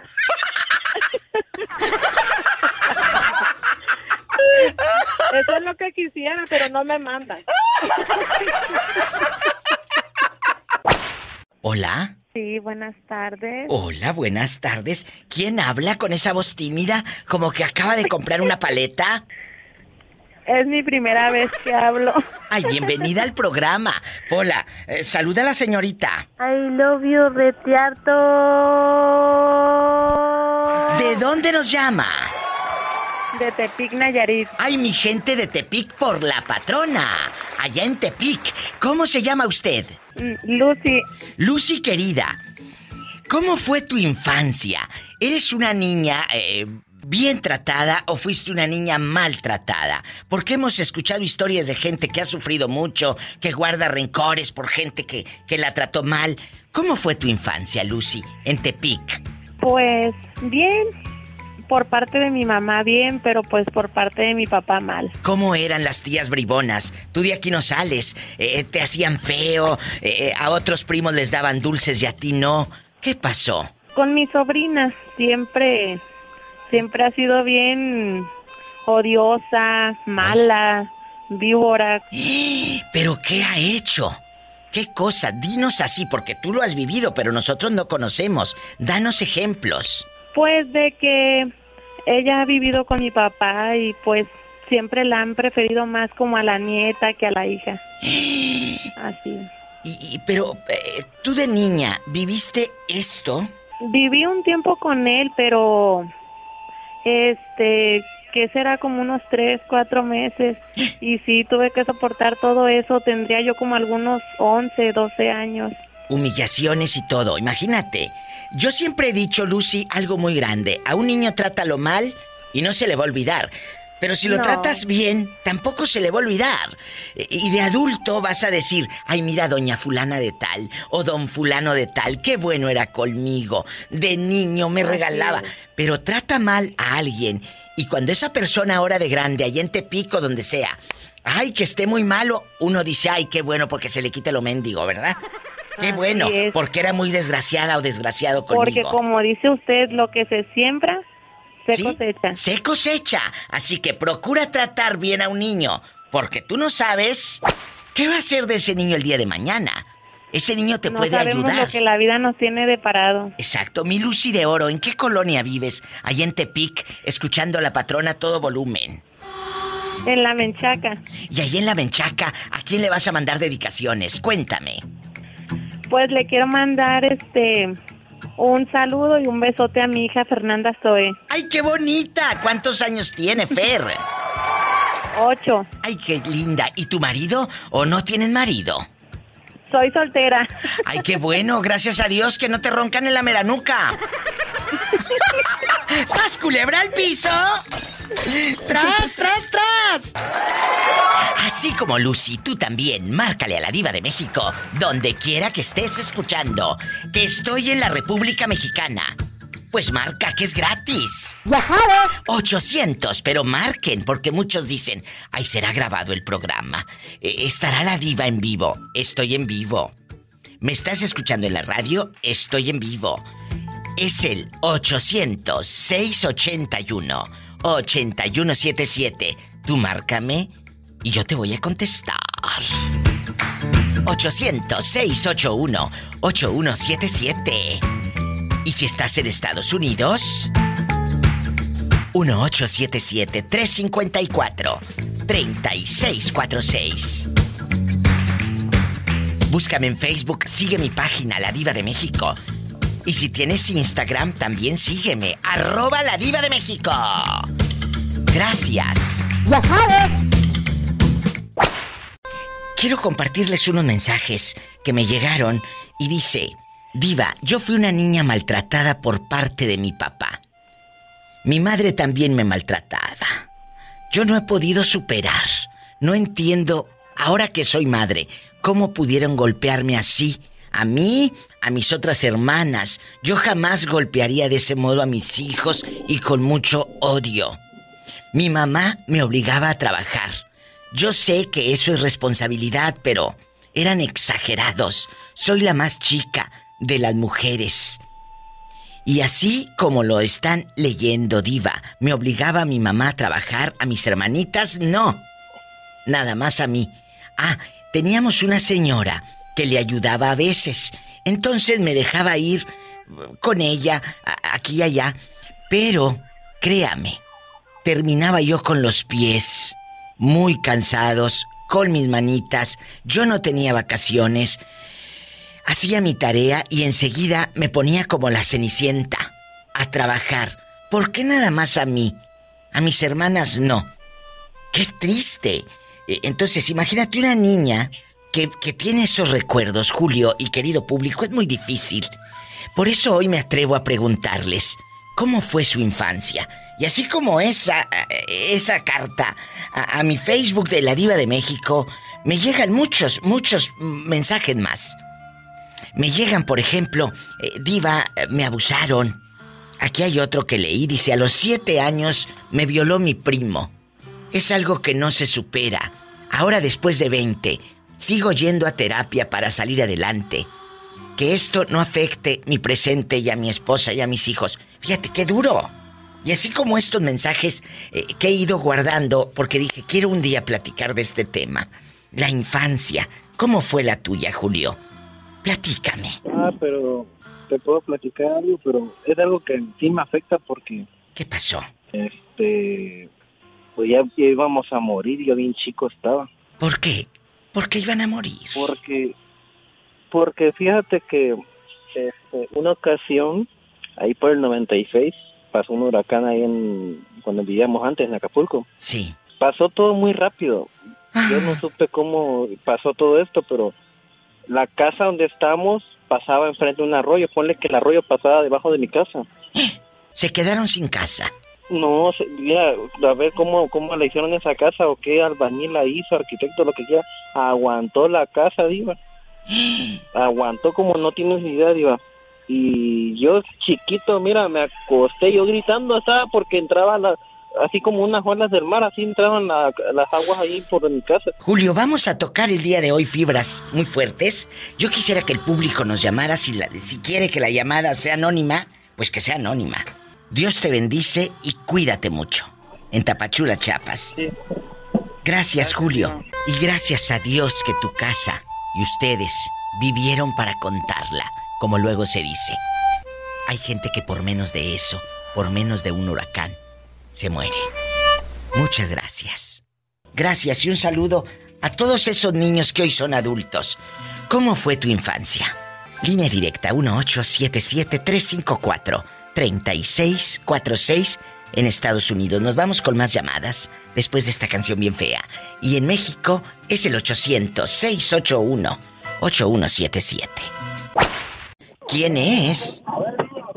Hola, Jorge. Jorge, ¿dónde fregados te habían metido? Que ya casi se acaba el programa y no llamas. ¿Dónde estabas, eh? No sé. No, no, pues que tiene uno que trabajar, digo. O sea, ese vicio tan feo que agarró uno de gastar dinero, pues tienes que trabajar. Jorge, no seas malo, ¿le puedes bajar a tu radio a- allá con tus bocinas reventadas donde me escuchas? Por favor. Viva, no estoy ni, ni, ni arriba del carro. Estoy abajo. Ay, qué rico.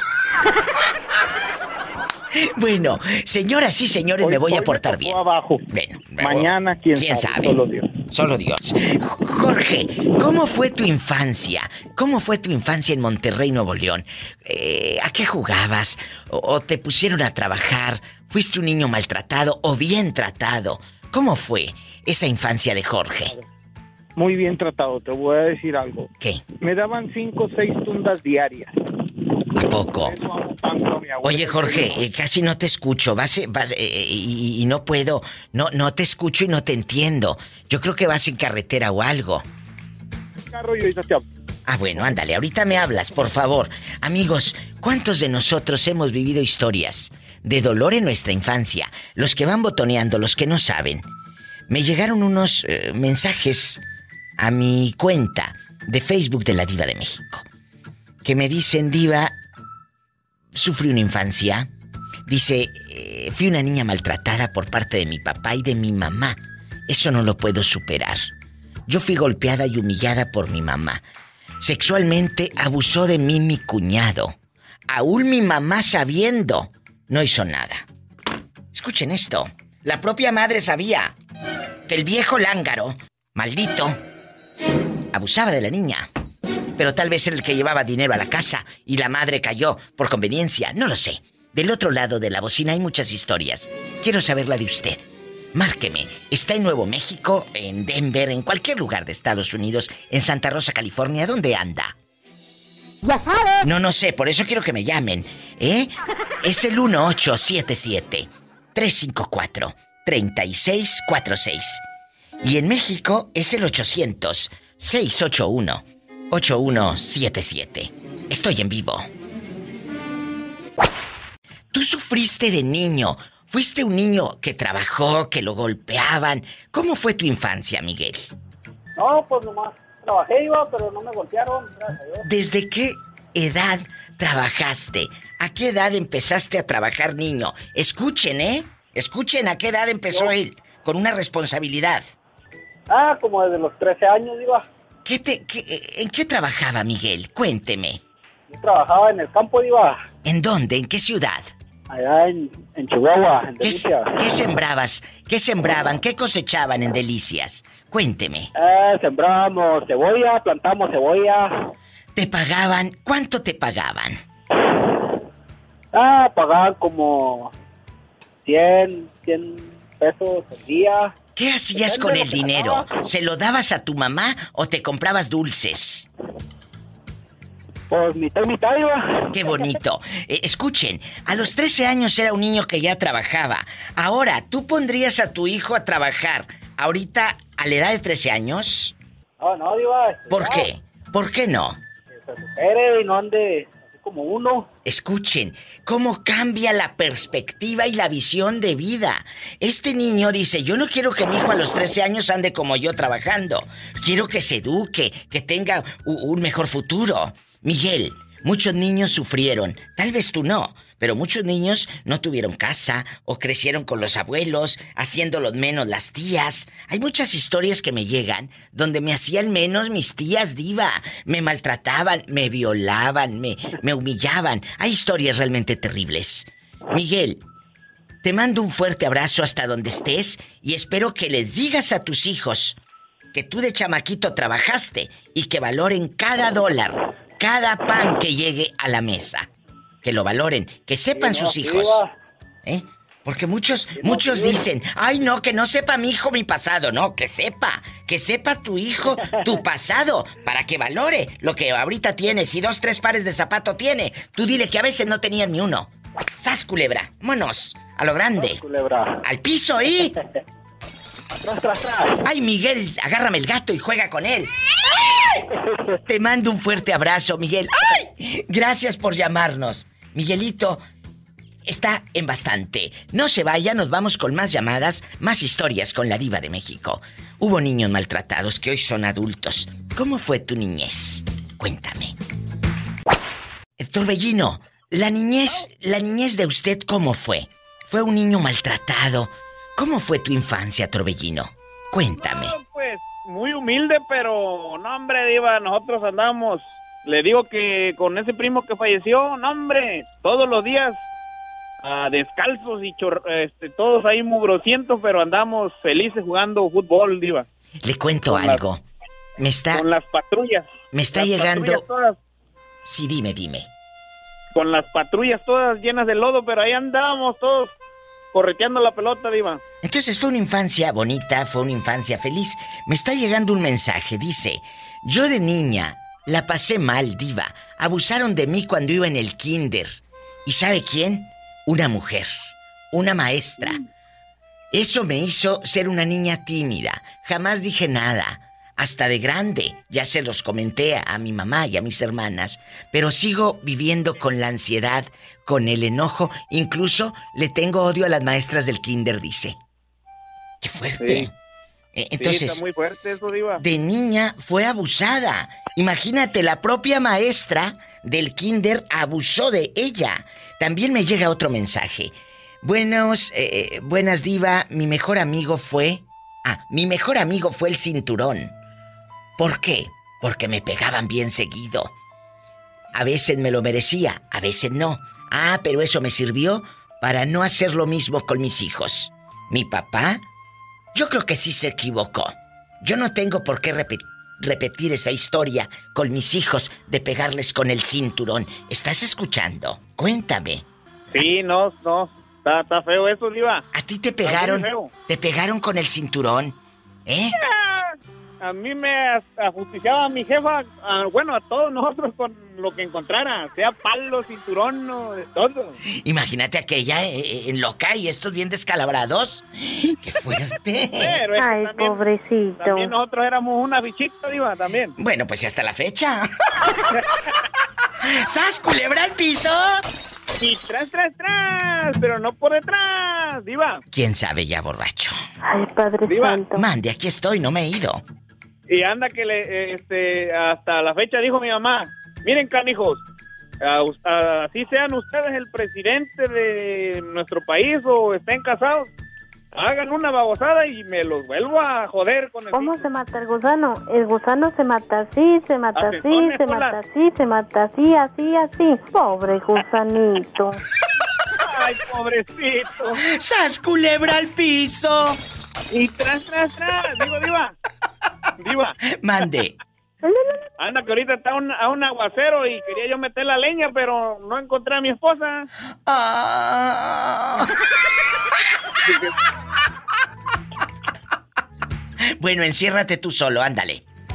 No, pero no la encontré, digo, para que me ayudara a meter Ah, la leña, pues. ah, ah, Así dije yo, Diva. A Que diga Polita. Paleta, chupirul y grande. Todo. Pero no pagues. Nos vamos a un no corte. Nos vamos a un corte. Gracias, Torbellino, te quiero. ¿Cómo fue tu infancia? Cuéntame. Te estoy esperando. 1877 354 3646. Y en México 800 681 8177. Hola. Hola, habla la diva de México. ¿Quién habla?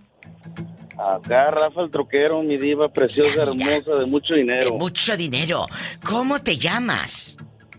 Rafa. Rafa, Rafael guapísimo. Es que no te entendí. Entendí que arrastra Oh, el pues. troquero. Dije, ¿a quién arrastras? Es Rafa el troquero.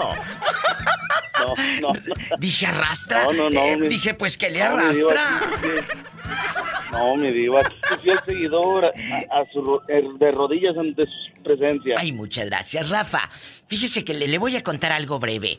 Llegó un mensaje, llegó un mensaje, bueno, varios, a mi Facebook de la Diva de México. Desde hace meses eh, han estado llegando historias de que la gente me cuenta cosas. Y me llamó la atención de que me escriben jóvenes, pero que fueron maltratados de niños. Desde abuso sexual, desde abuso laboral, eh, abuso físico de sus propios padres, su propia familia, maestros. Usted de niño, ¿cómo fue tratado? ¿Cómo lo trataron o lo maltrataron? Mire, yo, la mera verdad, en ese caso, a mí me trataron bien mis padres, pero ellos me platicaban, especialmente mi papá, que él, él nunca, de, de los, de los cuatro que somos, cuatro hermanos, nunca nos puso una mano encima. Por lo mismo que él nos platicaba de que él allá en México lo ponían a trabajar de sol a sol desde muy temprana edad y sin dinero, no les pagaban. Ay, Dios santo. Y si se negaban la correa o con lo que traían en la mano, ya sea el abuelo eh, de él o el abuelo mío, ya mala. papá de él. Sí, y por eso él, eh, mi papá migró de, de su casa a muy temprana edad, a los 11 años. Eh, tu padre llega aquí a Estados Unidos a los 11 años. ¿De dónde llegó? ¿De qué parte? Fue a trabajar a otro estado, a, a- a Jalisco, pa- anduvo rondando en México. Sí. Ya a los 16 decidió venir a los Estados Unidos. Sí. ¿Pero de dónde Pero, son este, ustedes? De- mi papá son de Zacatecas. De Zacatecas. Eh, entonces, hace ratito leía yo un mensaje de que una niña, fíjate, fue abusada por su propia maestra de kinder. Y, y me cuenta, diva, ahora yo odio a las maestras. Imagínate el trauma que, que- que le creas a esa inocente toda la vida. No, sí, está. Qué Está difícil. muy difícil ya. Qué difícil. Por eso cuida cómo tratas a un niño. A un niño que tratas bien, nunca se le va a olvidar. Nunca. Pero si lo No, tratas sí. mal, tampoco se le va a olvidar.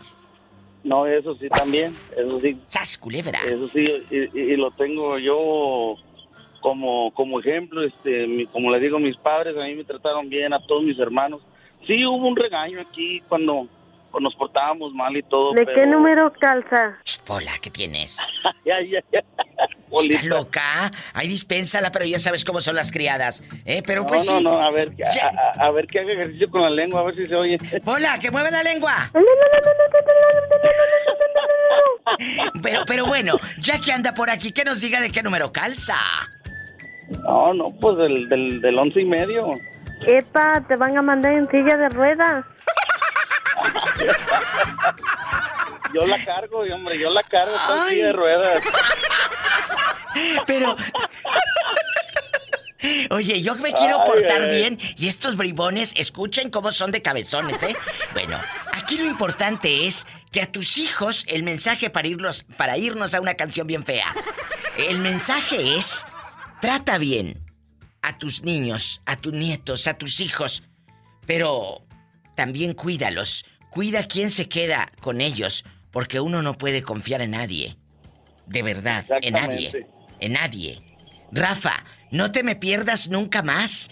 Vuélveme a marcar y luego te mando los botincitos del once y medio. Eso, hombre. ¡Ay! ¡Sas culebra al piso! eh! Y tras, tras, tras, mi diva. Ay, imagínate, dicen que los de Zacatecas te mandan en silla de ruedas. No, no, no, no dicen, es, es afirmativo. ¡Un abrazo! Ni que estuviera tan chulo el viejo. Entonces lo será. No, hombre, pues nomás apagamos la luz, hombre.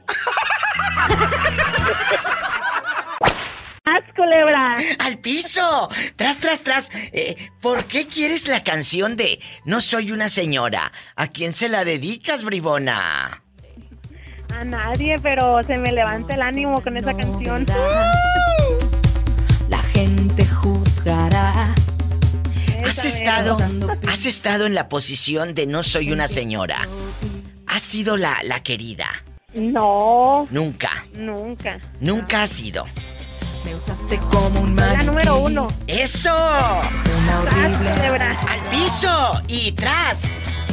¡Tras, tras! Aquí está tu canción, gracias. Gracias. Gracias. Fui de otro como fui de ti. Y olvidé cómo amarte. Que se le levante el ánimo escuchando a María José cantando. No soy una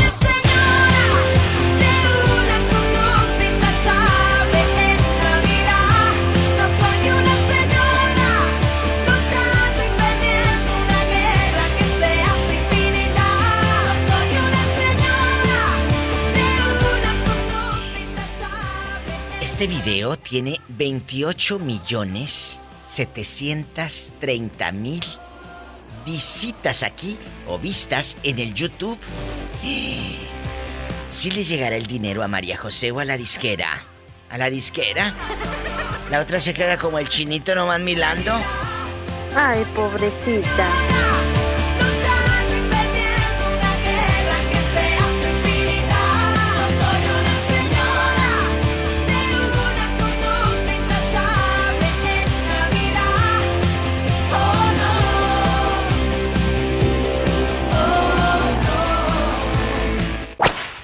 Viviste una infancia difícil en Puerto Escondido. ¿Cómo fue? Pues eh, sí, fue difícil, pero ahora sí que aprendiendo a trabajar y pues es como uno se enfrenta en la vida. ¿A qué edad? y ¿A qué edad trabajabas ya en Puerto Escondido y en qué trabajabas? Cuéntame.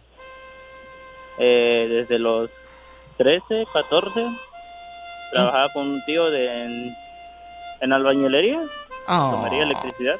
Y, y- y nunca te dieron toques. Imagínate un niño trabajando eh, eh, de, de cosas de electricidad. ¿No te daban toques o algo? Pues sí, pero uno aprende de eso. Me refiero a los alambres, no toques de mota. ¿Eh? Imagínate bien toqueado ahí. Imagínate, ¿cuántos años tenía el niño trabajador en Puerto Escondido, Oaxaca? Mm, 12, 12 años. ¿Qué hacías con el dinero, Francisco? El dinero que te pagaban, eh, con lo poquito que te daban. ¿Qué hacías? pues así que como cualquier niño, pues, pues compraba lo que más quería. Ya tenía así que un ingreso con que, o así que cualquier antojito que tenía, pues me lo compraba. Pues sí, luego por eso se le picaron las muelas. ¿Y luego? Pues sí, pues me tengo que cambiar las muelas. Ay, pobrecito. Y, y- y ahora que, que- que lo recuerdas a la distancia, duele, hay reproches contra tu familia, hay reproches, Francisco querido. No, no, No. Hay, no hay reproches, al contrario. Le doy gracias a ellos porque gracias a ellos aprendí a trabajar y pues tener mis cosas. Qué bonito. ¿Qué le sí, dices? como dicen ellos, pues como ahora sí que le digo a mis hermanos, le digo, que aprender a trabajar y pues así que enfrentarse a la vida porque no queda más que trabajar y trabajar. ¿En qué trabajas ahora en Puerto Escondido, Oaxaca? Allá donde no pasa nada malo y pueden dormir con las puertas abiertas. Ujú. Eh, en un lugar, eh, ahora sí que en un banco. E- Y, y nunca te han robado en el banco, que lleguen así como en las películas a robar y todo. No, gracias a Dios no, diva. Ay, hubieras dicho que sí, que es lo que da rating. No, imagínate, voy a quemar todo Puerto. Entonces nunca te han asaltado. No, ¿Y al banco tampoco?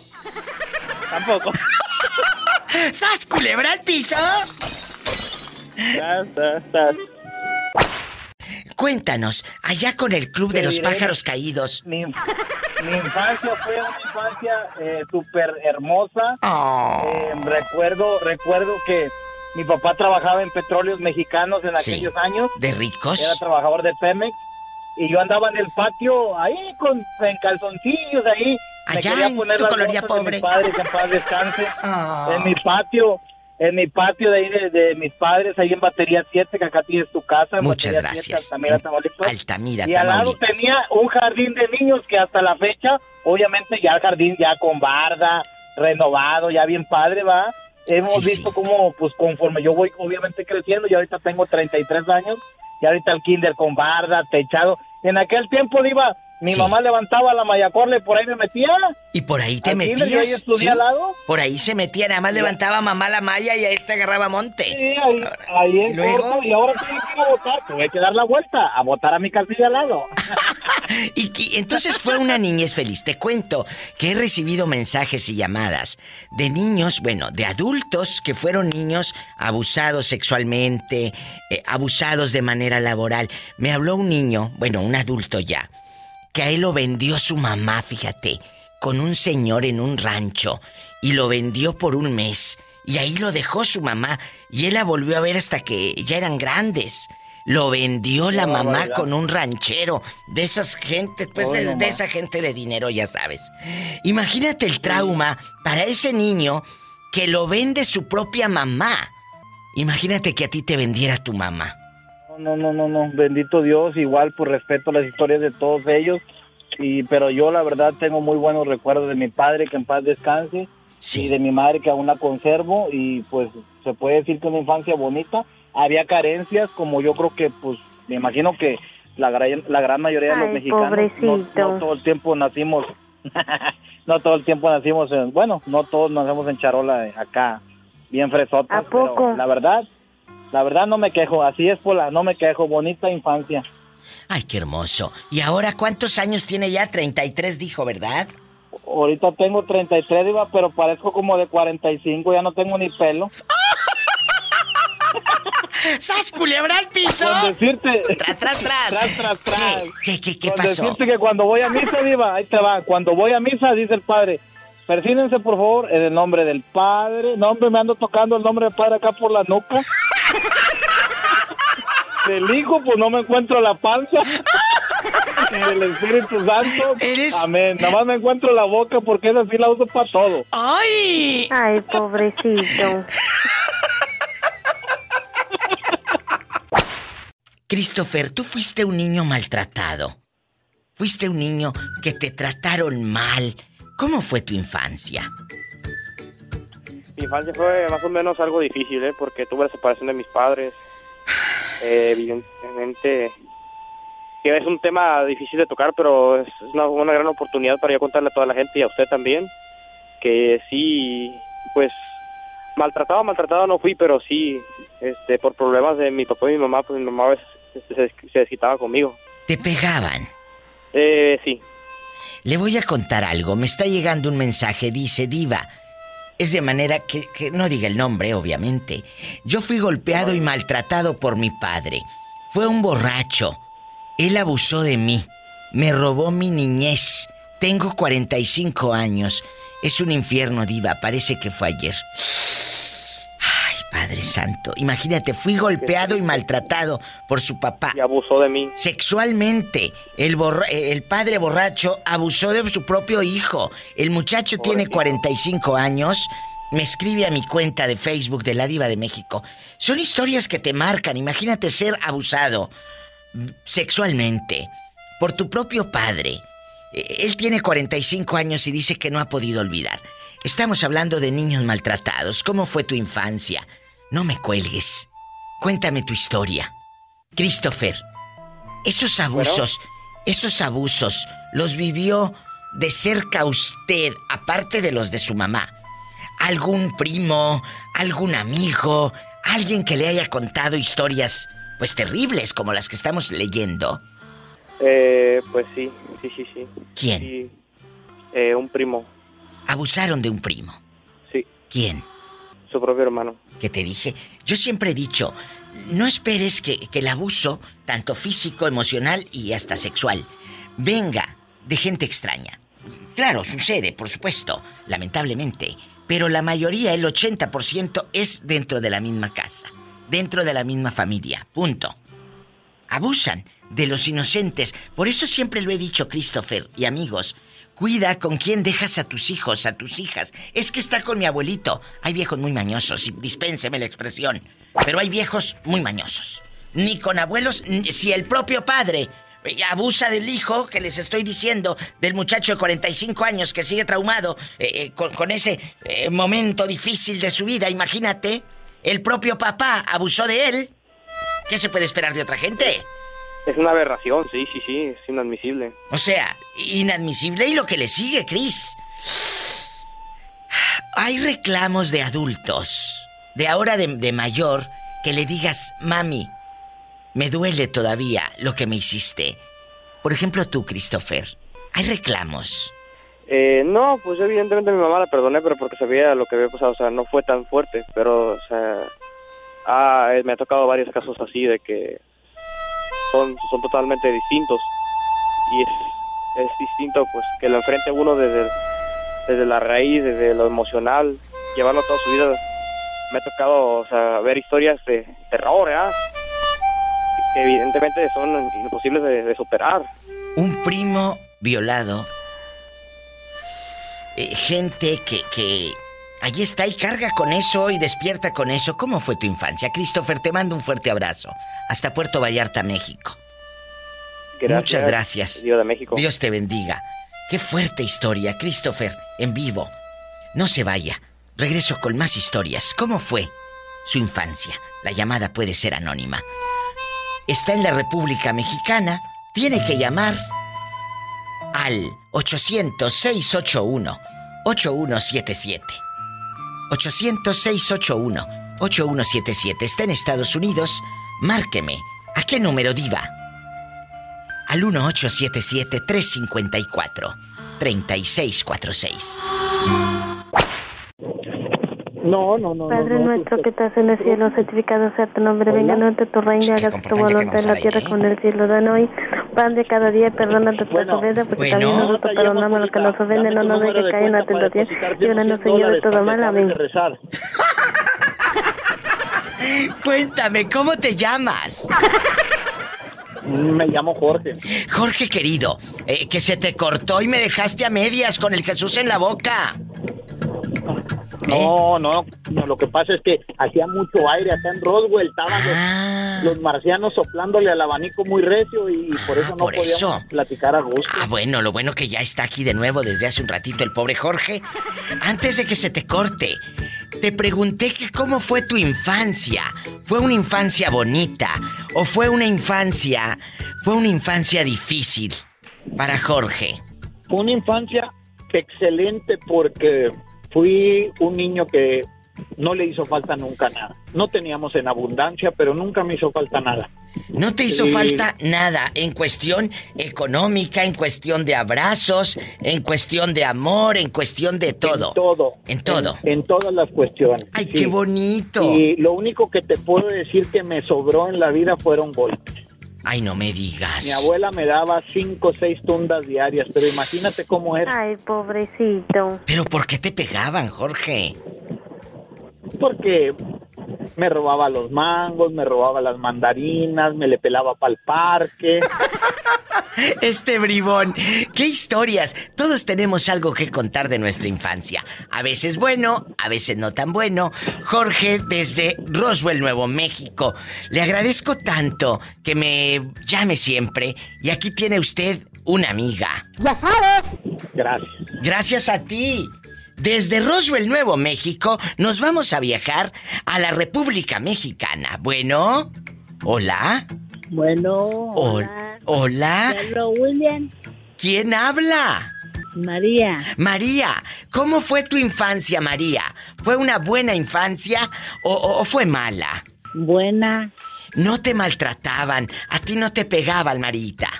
No, ¿Cuántos años tenías cuando entraste a la escuela, a la primaria?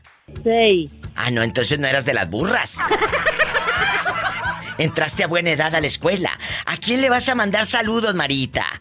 No, yo, yo te- le preguntaba que si hablo William. Ah, William, pues ha estado hablando todos los días, que te extraña, que te ama. María la que le manda saludos, William. Es más, hasta me dice que tú no le llamas, que, que no le contestas el teléfono. ¿Por qué lo haces? Dijo. Sí, que no le contestas. ¿Por qué? ¿Lo tienes bloqueado o qué?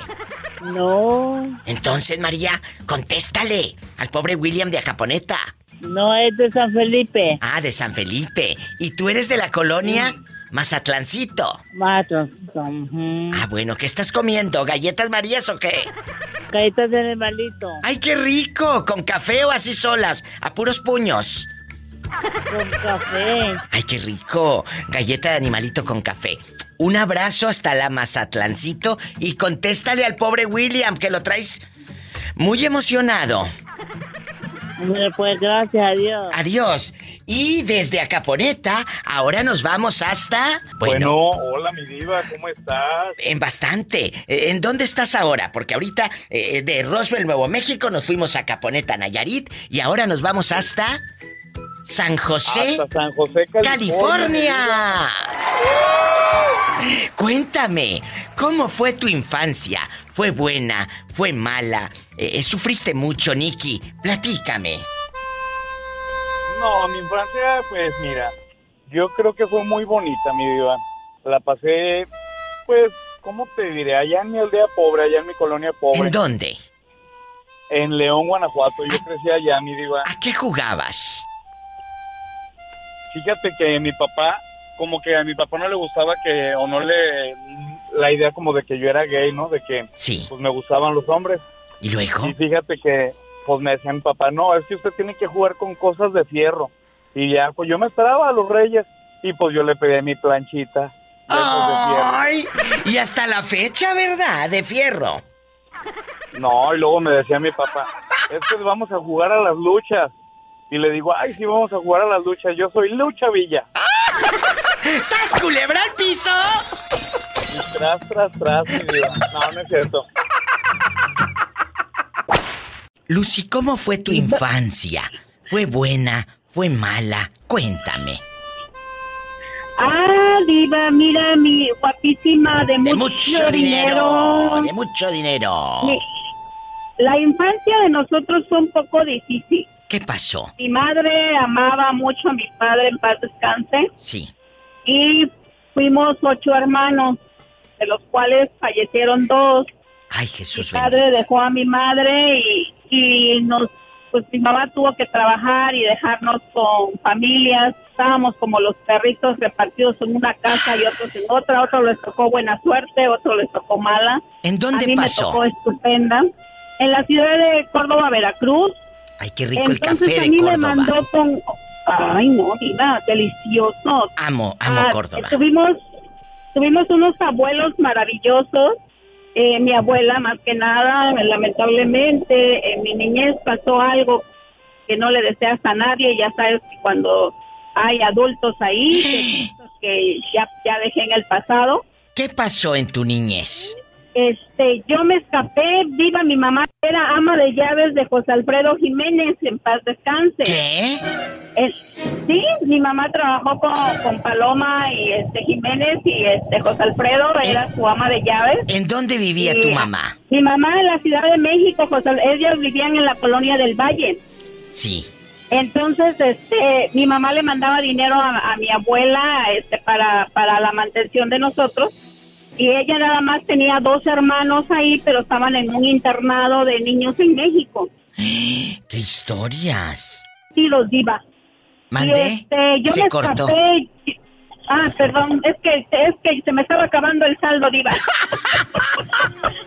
Pero a ver, vamos a ser breves por el tiempo, mi amor.